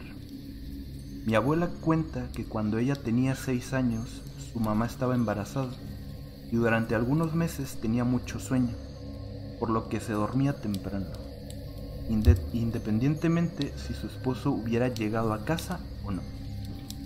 A pesar de ser muy pequeña, mi abuela no podía conciliar el sueño y no llegaba su papá, así que ella lo esperaba en la cocina, dice, eh, frente a la puerta principal, jugando con sus juguetes los cuales básicamente eran una muñeca de trapo y un changuito de plástico. Faltaba poco para ser el Día de Muertos y mi abuelita, como todo jueves en la noche, estaba jugando. Cuenta que alrededor de las 12 de la madrugada alguien tocó a la puerta tres veces. Ella pensó que era algo raro, pues su papá nunca tocaba. Además de que en ese entonces no ponían llave a la puerta. Mi abuelita subió a un sillón que daba a la ventana y se asomó para ver quién era. Y aunque no se podía ver del todo, porque no había luces, eh, no parecía que hubiera alguien ahí. Sin embargo, cuando miró entre la oscuridad frente a la casa, se percató que había ojos rojos observando por todo el patio de la entrada. Mi abuelita sintió escalofríos, pero también pensó que podrían ser los ojos de las gallinas así que mejor decidió regresar a jugar. Después de unos minutos volvieron a tocar la puerta tres veces. En esta ocasión ella ya estaba un poco asustada, pero aún así volvió a asomarse. Pero seguía sin poder ver a nadie. Aquellos ojos rojos cada vez estaban más cerca de la puerta. Mientras ella veía asombrada, volvieron a tocar la puerta tres veces. Fue entonces que se echó corriendo a su cuarto de su mamá, pero ella no despertaba por nada. Así que decidió acostarse junto a ella abrazándola. Mientras mi abuelita estaba bajo las sábanas acurrucada, podía escuchar que volvían a tocar por cuarta vez la puerta. No sabe de dónde, pero agarró fuerzas para pararse e ir a ver. Cuando ella llegó a la cocina, se percató, eh, percató de algo que antes no había puesto atención pues bajo la puerta se podían ver las sombras de unos pies. Realmente había alguien ahí. Mi, abuela estaba llena de terror, se encontraba paralizada. Poco a poco, como pudo, miró hacia la ventana y para su desagradable sorpresa, aquellos ojos rojos del patio estaban pegados al vidrio. Estaban asomando hacia adentro. Mi abuela llorando preguntó, ¿quién anda ahí? cuando de pronto la voz de un niño respondió, Soy Paquito, ¿me invitas a jugar? Mi abuela no sabía qué hacer, pero el hecho de que fuera un niño le había dado un poco de confianza, así que abrazada a su changuito se atrevió a abrir la puerta, sin pensar que lo que había del otro lado la perturbaría por tantos años de su vida, pues lo que había ahí era un niño, pero no estaba vivo. El pequeño tenía un rostro pálido como la muerte, ojos eran completamente negros como un cielo sin estrellas, su ropa estaba sucia, parecía como si hubiera salido de la tierra. Mi abuela de la impresión dejó caer su juguete y de manera alebrestada cerró la puerta con su en su cara y se puso a gritar como loca. Vete, vete de aquí por favor. En eso llegó mi bisabuela espantada por los gritos y mi abuelita se echó a llorar. Dice que había un muerto fuera. Eh, cuando mi abuela, cuando mi bisabuela abrió, no había nadie, ni siquiera el juguete de mi abuelita. Al día siguiente, ya más calmada, mi abuelita le contó todo lo sucedido, sucedido a sus padres y ellos le contaron algunos de sus conocidos. Unos días después, una señora como de 90 años, la habitante más grande del pueblo, le contó a mi abuelita que no hay que jugar con juguetes a tan altas horas de la noche, y menos en fecha de días de muertos, pues es cuando las almas en penas deambulan en nuestro mundo.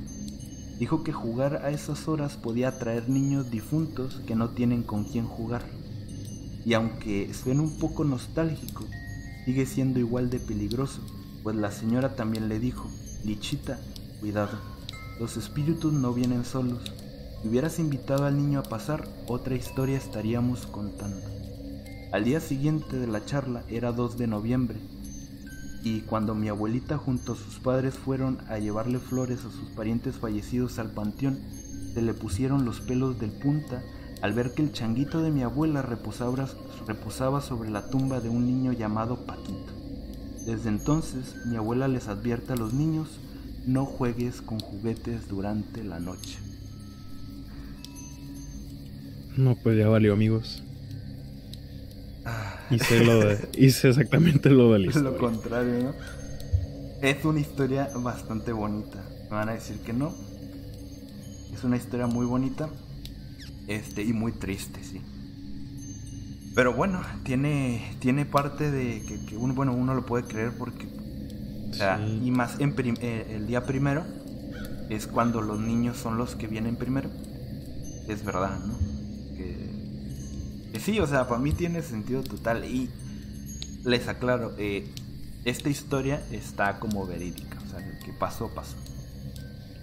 Sí, algo que tienen las historias contadas por personas mayores, no sé, o sea, las creo completamente. Son personas que, que han vivido muchas cosas y que tienen muchas historias de ese tipo y, otras que contar. Y precisamente Ajá, como que le da ese toque que lo crees un poco más. Porque pues no ganan nada con estarte inventando ese tipo de cosas. Y precisamente yo traigo una historia no de juguetes, pero sí de de que me contó mi mi abuela. Oh, yo ajá, que de hecho pues ella ha visto que un par de, de veces el podcast y creo que aquí, aquí, he comentado antes que han sucedido ciertas cosas aquí en mi casa, pero la siguiente historia es, es de la colonia donde, donde vivimos aquí en Tijuana. Y para esto, mi, mi nana, bueno, yo le digo nana, eh, me dio su permiso para grabarla. Y traigo aquí, voy a poner, es ella hablando y ella en sí les va a contar la historia que ella vivió y que yo le creo porque lo vio, lo vio ella y mi abuelo. Aquí de esa historia de la colonia. A ver, me dicen si se escucha, ¿ok? Lo voy a poner aquí en el micro. Ah, mijo, es que mira, cuando nosotros llegamos aquí a esta colonia fue en 1970. Este, yo ya tenía, ya estaba casada, entonces estábamos aquí y aquí era un hotel viejo donde este era de narcos en aquellos tiempos y mataban a la gente y arriba había unas pilas y allí las enterraban y este ahí enterraban mataron una novia y esa novia se empezó a aparecer aquí en la bajada de la calle esta que va de enfrente. Entonces ah, había una persona que golpeaba a su pareja y nosotros creíamos que esa persona estaba golpeando a la pareja y yo le dije a tu tata, eh, viejo, viejo, este le están pegando a, Eva, se llamaba la mujer. Entonces salimos y creímos porque ella estaba gritando, ay, ay. Y salimos y la vimos vimos por la ventana y vimos que salió corriendo una mujer así entre unos pirules que hay aquí enfrente. Y entonces este la vimos y le dije ay sí es sí es la Eva entonces vimos y lo que pasó fue de que cuando salimos corriendo a prestarle auxilio se desapareció así como un vestido blanco, traía un vestido blanco, el pelo hasta decía hasta las pompis y se desapareció, se fumó para arriba, se fue, se fue, se fue y se desapareció. Entonces eso es lo que pasó, mijo. Ah, entonces este quiere decir que sí se aparece la persona esa aquí en la colonia. Eso, eso ¿hace cuánto fue? Fue a ver, al principio lo dice acá. Ah, se me fue el dato. Fue en 1970. 1970. 1970. 70. Qué rato, ¿eh? ¿Y pasó en tu colonia donde estás viviendo ahorita? Sí, donde estoy viviendo actualmente. Ellos estaban parados en la entrada Y, pasa una que está la, está la casa de mis abuelos aquí. Ah. Y hay una calle principal que es una super bajada. Y donde ellos la vieron fue, fue ahí. Pero dice que comentan que pensó que era como alguien peleándose porque... O sea, que pues, al final no era Eva. Ajá, al final no eran la persona que, que creyeron. Que era una, era una mujer muy alta. Yo le pregunté, pues ya no se lo grabado ahí, si, o sea, si podía ver los pies. Y dice que no se le veían los pies porque estaba como levitando. Y yo. Y se me hizo así como. Se me hizo súper loco esa historia. Ya me la había contado antes. Pero pues le pedí que si me podía contarla y, y poderla grabar para escucharla de su voz. Y es lo que comentábamos un poquito la otra vez. Como cuando te cuenta alguien así una historia, pues la crees. O sea, no es como que, que me esté mintiendo, ¿sabes? Más cuando es alguien cercano a ti. Sí. Como que. O sea, cuando, cuando tú escuchas una historia de alguien que no conoces mucho, como por ejemplo nosotros, sea, que te metes al podcast y ves a dos tipos hablando de historias de terror y contando cosas como la que acabo de contar yo, es como de que, oh, pues bueno, ¿no? Es como que interesante, pero che, te queda, ¿no? A lo mejor si crees, a lo mejor no. Pero cuando te lo cuenta ya alguien cercano a ti, y más si es tu abuelita o alguien mayor, como que tiene ese toque de, de veracidad extra, ¿no? Que dices, es que sí, ¿me entiendes? Aparte, pues como dice Rafa, no tienen por qué mentir. O sea, si algo pasa, pues lo cuentas como, estu- como está, o sea, tal cual como pasó. Sí. Y así te Y aparte, pues me lo, me lo pudieron comprobar eh, mis dos abuelos. Y es como, los dos lo vi- vieron lo mismo. O sea, no, no puede ser una, una coincidencia. Es que sí hay cosas, sí, Rafa, sí hay. Y hay, debe de haber cosas muy extrañas y cosas que, aún no podemos explicar y no vamos a poder explicar ni entender. Más que solo, pues, bueno. Fíjate que a mí nunca me ha pasado una, un, algo así tan... Una aparición tan fuerte. directa de, boom, de verlo aquí. Y Yo no solo he, sentido como, como de que me da escalofríos o cosas así. Pero tal vez son- es cosas mías, ¿no? Pero algo así, No, algo no. así como tan. tan. tan palpable que de que, oh, puedo casi que tocar, o sea, tan. ¿Nunca te ha, ha aparecido algo? No, así, así de fuerte no. Ya no, ya lo, ya lo hubiera contado. ¿Y a ti, Mina? Ah, pues en ¿Alguna el panteón ¿Alguna- no he visto, pero sí o, oler, ah, no sé cómo se dice, Ajá. olido, no, ¿O oler? Eh, en el panteón de Betagrande me tocó oler, eh, pues sí. Ah, de aquí eh, los los pongo en contexto.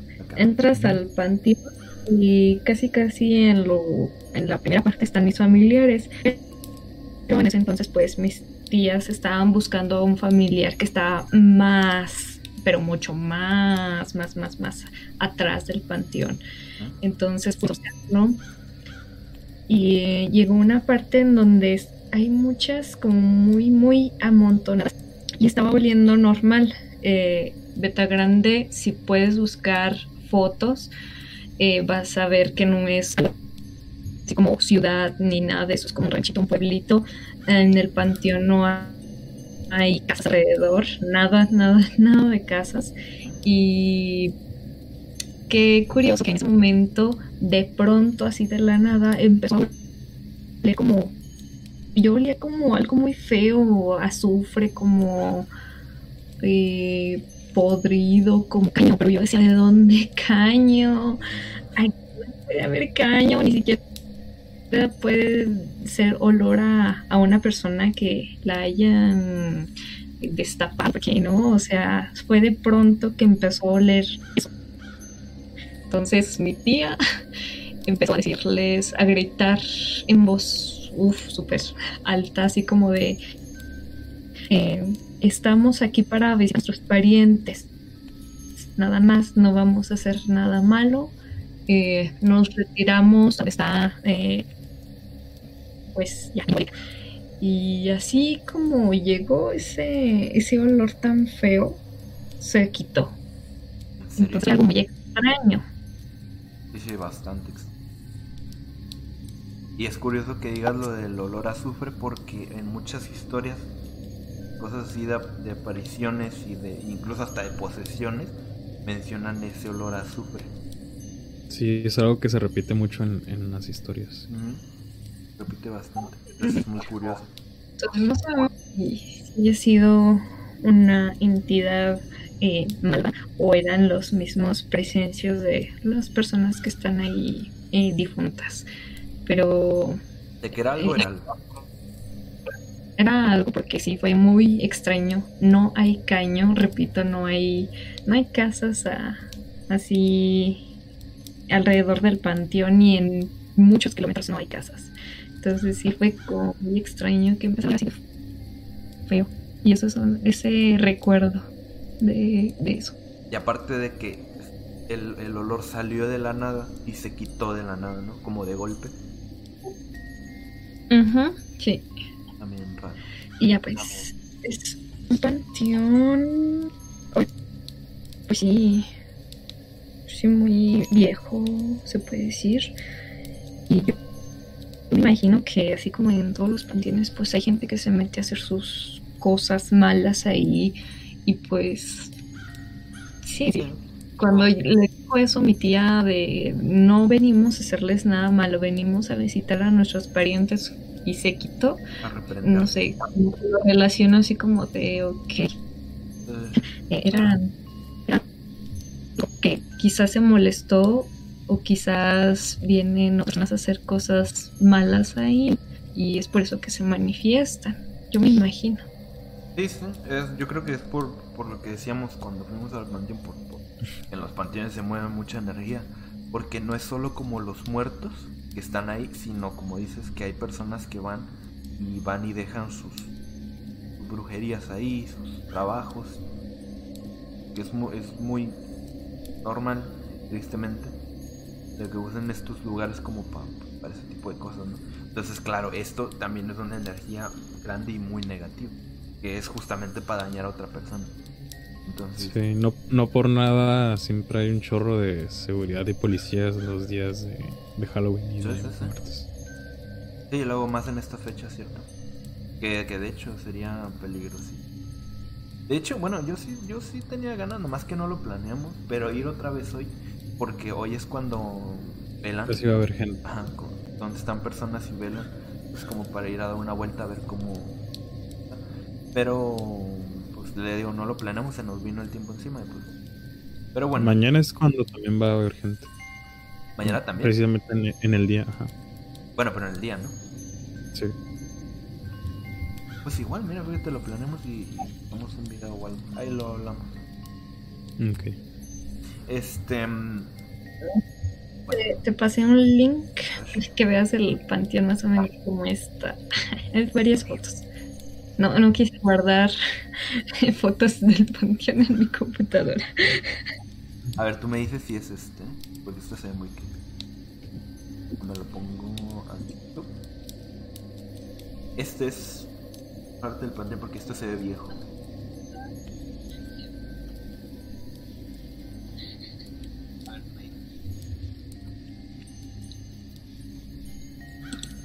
De hecho, esto se ve muy viejo. Pues dice que no hay nada alrededor. Sí, no, ni se ve, se ve. La entrada me gusta mucho.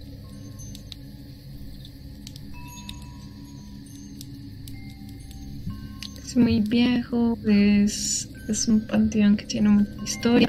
También, o sea, no hay. Mm, es un panteón, mucha gente. Entonces, pues sí, es como que. Básicamente. Este es el de Jerez. Eh, más para, eh, no sé cómo decirlo, para pa dentro del panteón, están como más un poquito más amontonados los, las tumbas. Me quedo, me quedo con estas. Se alcanza como a ver, aunque está como solo. Pero está bonito, al menos lo que es esto que se ve aquí. No, no hay policías ni nada de eso, así que... Estás solo, libre, libre, libre. Sí. Que nunca ladito ahí, pero... Bueno, Entre los pero- se dan cuenta de, si va un extraño ahí al panteón, porque ahí todo se cuenta. Está muy chiquito el lugar. Pero sí es como... Cuentan muchas historias ahí. De hecho, una vez contaron que unos amigos acá de Zacatecas, de la capital, le dieron raid.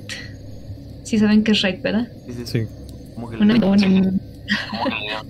a, a una muchacha y pues ella les diciendo por dónde, eh, por dónde se paran por la carrera. Muy guapa la muchacha, por cierto, según ellos. Y terminaron en ese panteón, en el- a las afueras. Entonces, que les dijo, pues voy por algo y, y ya regreso. No. Pero ya no. Y se dieron cuenta de dónde estaban en el panteón y se fueron a asomar como a la puertita Vale. del panteón y Uy, no manches. pues sí está, hay un árbol, hay un árbol al inicio y está así como muy, muy macabro y corre. Me recordaba a- al día que fuimos al panteón. Ah, Bueno, que los acompañó. Bueno, una de las veces. Y que la cuando le dijimos, ¿a dónde van? Y dijimos, ah, pues al panteón. No dijo nada en todo el camino. Cierto, cierto, cierto. Es que para cuando salimos de mi trabajo agarramos directamente un taxi y de ahí nos fuimos rápido al panteón. Para no perder tiempo porque salí casi a la hora. Entonces sí, es como que a la taxista fue así como de que, oh, ¿para dónde? "No, para el panteón. El panteón de la Mazatlán. Y ya estaba oscuro también. Sí, era de noche. Y, y la señora no dijo nada, absolutamente nada. Ya cuando llegamos, nos bajamos, nos dijo, nos dijo que Dios los bendiga. O sea, así fue lo único que dijo en todo el camino. Y yo creo como que A no lo sé, mejor pensó que íbamos a hacer algunas cosas. también porque yo iba con Tito diciéndole, trajiste la, trajiste, no, traes tú la, la lámpara que no sé qué. Nada. Sí. Eh, no sé qué habrá pensado, pero algo bueno no. A lo mejor sí se. Que yo ahí como de que, ay, güey. ¿qué van a hacer? Este. mm, por Rafita.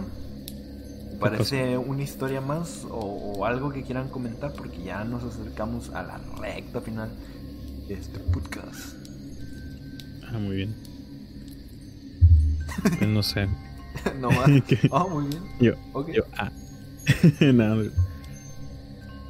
Em, No sé, algo que quieran comentar ustedes. Que siento que hablé mucho al principio y con todas mis trabadas y eso. Eh, bueno, yo, yo, mm, a ver. Ok, yo tengo, yo tengo un, voy a, dos cosas finales. Antes de irnos, les tengo dos cosas finales bastante importantes. Una es, Rafa tremendo, ¿no? Eh, una, les tengo un ejercicio que ustedes pueden hacer, lo quieren hacer. No sé si sea verdad. Yo, si me lo preguntan, yo no lo voy a hacer. Pero se los dejo ustedes. Se llama ejercicio. Bueno, yo, yo nomás le puse ejercicio oscuridad. Eh, No me pongo también. No me, no me quebró la cabeza, pues con. Bueno, pero dice. Dicen que en nuestra casa hay entidades que se esconden en las sombras. Y hay un ejercicio simple para descubrir si están ahí o no. Cada vez que apagues la luz para ir a dormir o te despiertes en la madrugada con la casa oscura, elige un rincón donde haya eh, un tono de oscuridad total, o sea, la esquina más oscura de tu casa en ese momento. Ya ven que cuando está oscuro siempre hay como que una esquina, un lugar donde se ve muy oscuro. Bueno, ese. Dice, extiende la mano hacia esa esquina. em, da tres pasos lentos hacia la esquina elegida. Luego detente. Hasta que. Hasta el punto en que tu mano esté inmersa en la oscuridad de las sombras. Hasta que ya no la puedas ver. Metes la mano. Está oscura. Ahí. Al final diga. Manifiéstate. Me ofrezco como un canal. Dicen que sentirás un leve escalofrío en la nuca o incluso un tirón en el brazo, lo que confirma que no estás solo y que ellos te quieren. Te digo, yo no lo voy a hacer, puesto que no lo voy a hacer, por sí o por no, no lo voy a hacer, pero me pareció curioso que hubiese este tipo de ejercicio, que me da mucha curiosidad. Pero no, no lo voy a hacer porque como, como me den un tirón o sienta algo, porque no es solo de que funcione o no, sino es de que la, ¿cómo decíamos? La, la, sugestión está muy cañón. Entonces probablemente no pase nada, pero yo voy a sentir un tirón de mano. Tremendo. También, uh, conjunto a esto, había uh, leído por ahí que decía que los algo que yo no creo que sea así la neta no creo porque si no no hubiera tanto tanto tanta manifestación en algunos casos. Dicen que los los entes los espíritus y todo eso no entran a la casa sin tu permiso.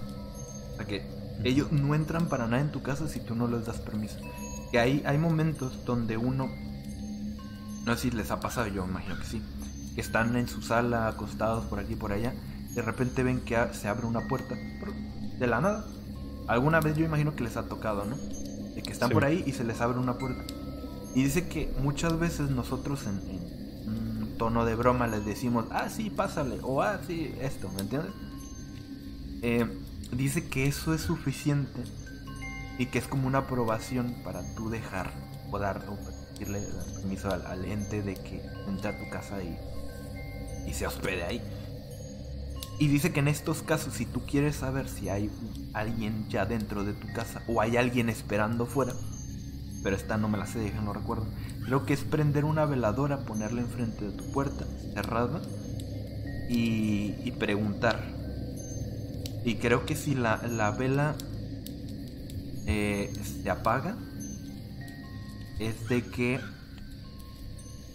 de que hay alguien queriendo entrar si la vela se mueve, o sea, se tambalea así como...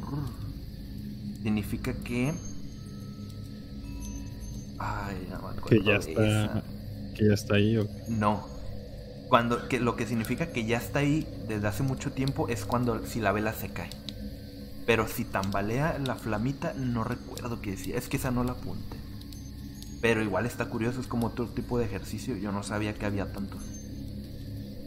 Pero igual está, está y ya para cerrar, les eh, quiero. Me puso nervioso ese, esas instrucciones. ¿Sí?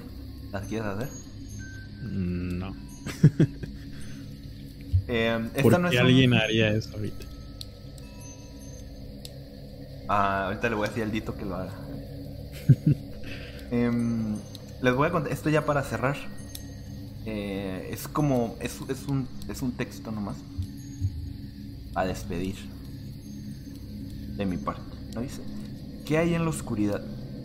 Es posible que se esté preparando para ir a la cama, saliendo de la ducha por la noche, corriendo para tomar algo antes de una cita, cuando, sin darse cuenta, se encuentra bajando un tramo de escaleras oscuras. Aproximadamente a la mitad de dicho vuelo, la urgencia de ir mucho más rápido golpea su mente y obedece de inmediato. ¿De qué huimos? ¿Qué habita en la oscuridad por las escaleras? ¿Es simplemente el pensamiento de la oscuridad lo que nos hace querer salir de la situación lo antes posible? ¿O hay algo más? ¿Una fuerza más oscura y siniestra esperándonos para tomarnos, tomar nuestro tiempo bajando las escaleras, atraparnos y llevarnos con ellos a su infierno? O quizá es una fuerza del bien que intenta protegernos de las cosas de la oscuridad. Podría ser que cada vez que sentimos ese impulso de movernos más rápido, las mismas manos eh, de las fuerzas malignas nos agarran por la espalda y debido a nuestra repentina velocidad nos escapamos de su agarre. ¿Quién sabe? Solo, solo recuerda que la próxima vez que estés bajo ese tramo de escaleras, no mires hacia atrás y salte algunas escaleras si es necesario. Esto lo comento porque es verdad Estoy en un segundo piso ahorita, ¿por qué? Es verdad de que muchas veces apagando una luz, bajando las escaleras, cruzando un pasillo, sientes esa em, sensación de que de que quieres correr. Te va a agarrar, ¿no? Sí, de que quieres correr, quieres quieres salir corriendo, sientes que algo está detrás de ti, que algo va a pasar. Entonces este texto es como que explica un poco por qué sentimos eso. ¿Será que realmente hay algo malo siguiéndonos, algo malo atrás de nosotros? ¿O es una sensación que sentimos eh, como, como por instinto y, cuando lo obedecemos, realmente eh, nos funciona? O sea, ¿realmente escapamos de algo o no? ¿Sabes? ¿Qué hay ahí? Oh, sí. ¿Por qué es ese sentimiento? Mmm. Tenebroso, ¿eh? Me recordó a una imagen que es como de chiste, ¿no? De cuando apagas la luz y corres y vas corriendo y según esto va el fantasma atrás de ti. pero ya nomás llegas llegas a tu cama y te tapas. el se queda como chale. No, es que sí, esa sensación. Y yo viví con esa sensación años cuando era niño. Años, porque te digo, yo tenía un pavor a la oscuridad pero tremendo. Yo, yo, o sea, yo apagaba las luces y era de salir, pero corriendo. O sea, pero machín, como si de verdad algo me estuviera siguiendo. Y es verdad, porque esa sensación es buena o mala. Como, es como un, sentido que tenemos para ponernos alerta porque estamos en peligro. Es simplemente una alucinación de nosotros. ¿Qué es? Yo debo confesar que me sigue ocurriendo en ocasiones. Sí, a mí también. Y más porque pues andamos investigando este tipo de cosas. No sé, como que mi mente eh, recuerda de golpe algunas cosas y sí me da miedito la neta. Pero ah, en el camino no corro, pero sí trato como... Te aguantas, ¿no? Ajá, me aguanto y trato de no pensar en ello. Eh, yo también, yo también. Hay momentos donde sí, o sea, no tanto ya como antes, ni tan fuerte como antes, pero sí es como una sensación de, como, como si fuera un soplido. Así como dices. Sí, sí. Y que sientes como de que, uff, como tengo que correr. ¿Sabes? Como sí. Que, de aquí. Es como si el inconsciente es como de, recuerda la historia. Ah, sí, sí. Y es como que dices, oh, como de que, mm", pero algo de ti, o sea, yo al menos lo que hago es como, no, no, no, como que no pasa nada, es como que te aguantas y como que... Ah. Y al final pues ya sales, pero es verdad, ¿por qué eso? Eh, esas ñañaras, exacto. Yo de chamaca igual sentía que alguien me seguía ya, ¿no? De niños, de niña a mí bastante... Está muy cañón eso. Esa sensación está muy fea. Pero bueno, ¿qué será al final? ¿Quién sabe? ¿Qué hay en la oscuridad? No lo sabemos. Pero bueno, señores, eso fue eh, de mí para ustedes, para despedirme. Este, de mi parte, yo les agradezco muchísimo que hayan estado aquí en el stream. Eh, un, lunes más, una semana más aquí con nosotros. Este, lo que dijimos al principio, les agradecemos de todo corazón las compartidas, las reacciones, el estar pendiente a los videos, el estar simplemente ahí apoyando, ahorita viendo y, o mantenerlo ahí nomás, aunque sea el stream. Eh, todos se los agradecemos, las estrellas, todo, todo. Em, desde que iniciamos el proyecto realmente ha sido algo, algo muy chido, verdad, algo muy bonito. Y, vemos, yo y Rafita, muy contentos. A veces cuando terminamos de hacer las cosas, de investigar, de sacar ideas para hacer cosas, nos quedamos así como de que, oye, qué chido ver cómo va creciendo todo orgánicamente, ¿sabes? Sin necesidad de, de, de, colgarnos de alguien o algo así, es como de que poco a poquito va así, como con nuestro trabajo, eh, con ustedes ahí apoyando, es como que poco a poco vamos viendo cómo va subiendo y, eso está, está tremendo, la verdad. Está muy bonito y aparte de que estamos conociendo historias y gente que, aunque sea tema de terror, tiene su lado muy bonito y es, es eso, justamente eso. Conoces historias, la gente empatiza contigo y, te da la confianza de, contarte cosas que a lo mejor no le habían contado a nadie, no, no le gustan contar, pero sienten en confianza para contártelo. Y eso es muy, es muy bonito, la verdad. Y este, bueno, por mi parte agradecerles y muchos thank yous por andar por, por aquí, un lunes más. Rafita. Eh, por mi parte también pues, coincido con, con Enio, agradecer a todos los que han estado pues, desde el principio y también los que han estado llegando en cada capítulo. Se agradece bastante el apoyo que nos han dado y pues un agradecimiento doble también a los que se quedan hasta el final de las transmisiones. Se agradece bastante ahí ver alguna que otra persona que nos, nos sigue escuchando a pesar de que ya sea tarde. Porque también se comprende, ¿no? Es, es un lunes, todos trabajan mañana. Y así, pero la verdad estoy muy feliz con, con lo que hemos estado logrando y pues que aún queda, queda mucho de qué hablar por acá y se agradece bastante. Y antes de, bueno, ya para cerrar más bien, me gustaría, pues ahora que tocamos el tema de, de la celebración de la muerte y así, pues es verdad y, y, todos sabemos que la verdad nunca nadie sabe cuándo nos vamos a ir de, pues de este, de, de este mundo, ¿no? Y es por ello que comparto mucho la filosofía de, de vivir como intensamente o cada día nuestras vidas porque pues nunca vamos a saber cuándo nos vamos a ir. O sea, ahorita vamos a estar platicando y no sé, nadie, tiene en sí la vida asegurada. Y mi consejo es pues vivir la vida al máximo y pues no, no quedarse sin, sin hacer algo que tú quieres o cosas así por el estilo. Simplemente ser agradecido y aprovechar cada momento que, que tenemos. Así como dicen, YOLO, You Only Live Once. Y con eso me gustaría dejar este episodio que hablamos de, de la muerte en sí. Mina.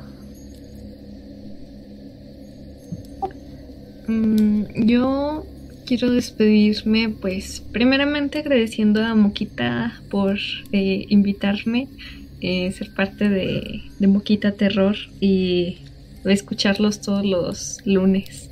Eh, muchas gracias por eso. y también quiero... también pues... Cuando vimos eh, que me dijeron el tema que íbamos a tratar de, pues el día primero de noviembre, creo que es es parte de, México, es una riqueza cultural grandísima. Eh, a mí me sorprendió ver cómo en cada estado se, se maneja de distinta manera el Día de Muertos, sin embargo con la misma esencia. Siempre es como recordando aquellos, aquellas personas, dándoles la bienvenida una vez más al año para que vengan aquí a la tierra con nosotros y se me hace muy bonito. De hecho, eh, si abarcamos, yo creo que no acabamos con el tema de, del Día de Muertos porque es un tema súper complejo, los significados de los elementos del altar, eh, lo que significa el cempasúchil, sí, sí faltó así como muchas cosillas y queremos abarcar qué, tanto es la cultura, porque es, es algo muy complejo, lleno de simbolismos. Incluso el pan de muerto eh, eh, tiene un gran simbolismo de que esta parte significa esto, esto, esto, esto. Entonces, eh, tiene mucho significado, muchos simbolismos y es enriquecedor poder experimentar nuestras tradiciones. Yo sé que por allá por Tijuana no se puede porque pues están muy agringados. Les recomendaría a todos que vengan a la frontera que sí, si vinieran un poquito más para el centro y más eh, a Michoacán, a Tlaxcala, al DF, que se vive como una fiesta grande, o sea, es, es lo máximo acá. Eh, y es muy bonito ver todas aquellas tradiciones que, es México, porque somos nosotros mexicanos. Sí. Esperemos que sí, muy pronto esperemos que sí podamos ir a otros estados a hacer, hacer videos por allá y a conocer más, creciendo y entendiendo. Y bueno señores, Eh, ahora sí los dejamos. Muchas gracias por todo. Espero que hayan pasado chido. Eh, esperamos tengan una bonita noche. Llena de pesadillas. Y no recuerden, no, no olviden, perdón, dormir con su juguetito ala. Muy importante. Nos vemos, señores. Cuídense. Bye bye a todos. Buenas noches. Buenas noches.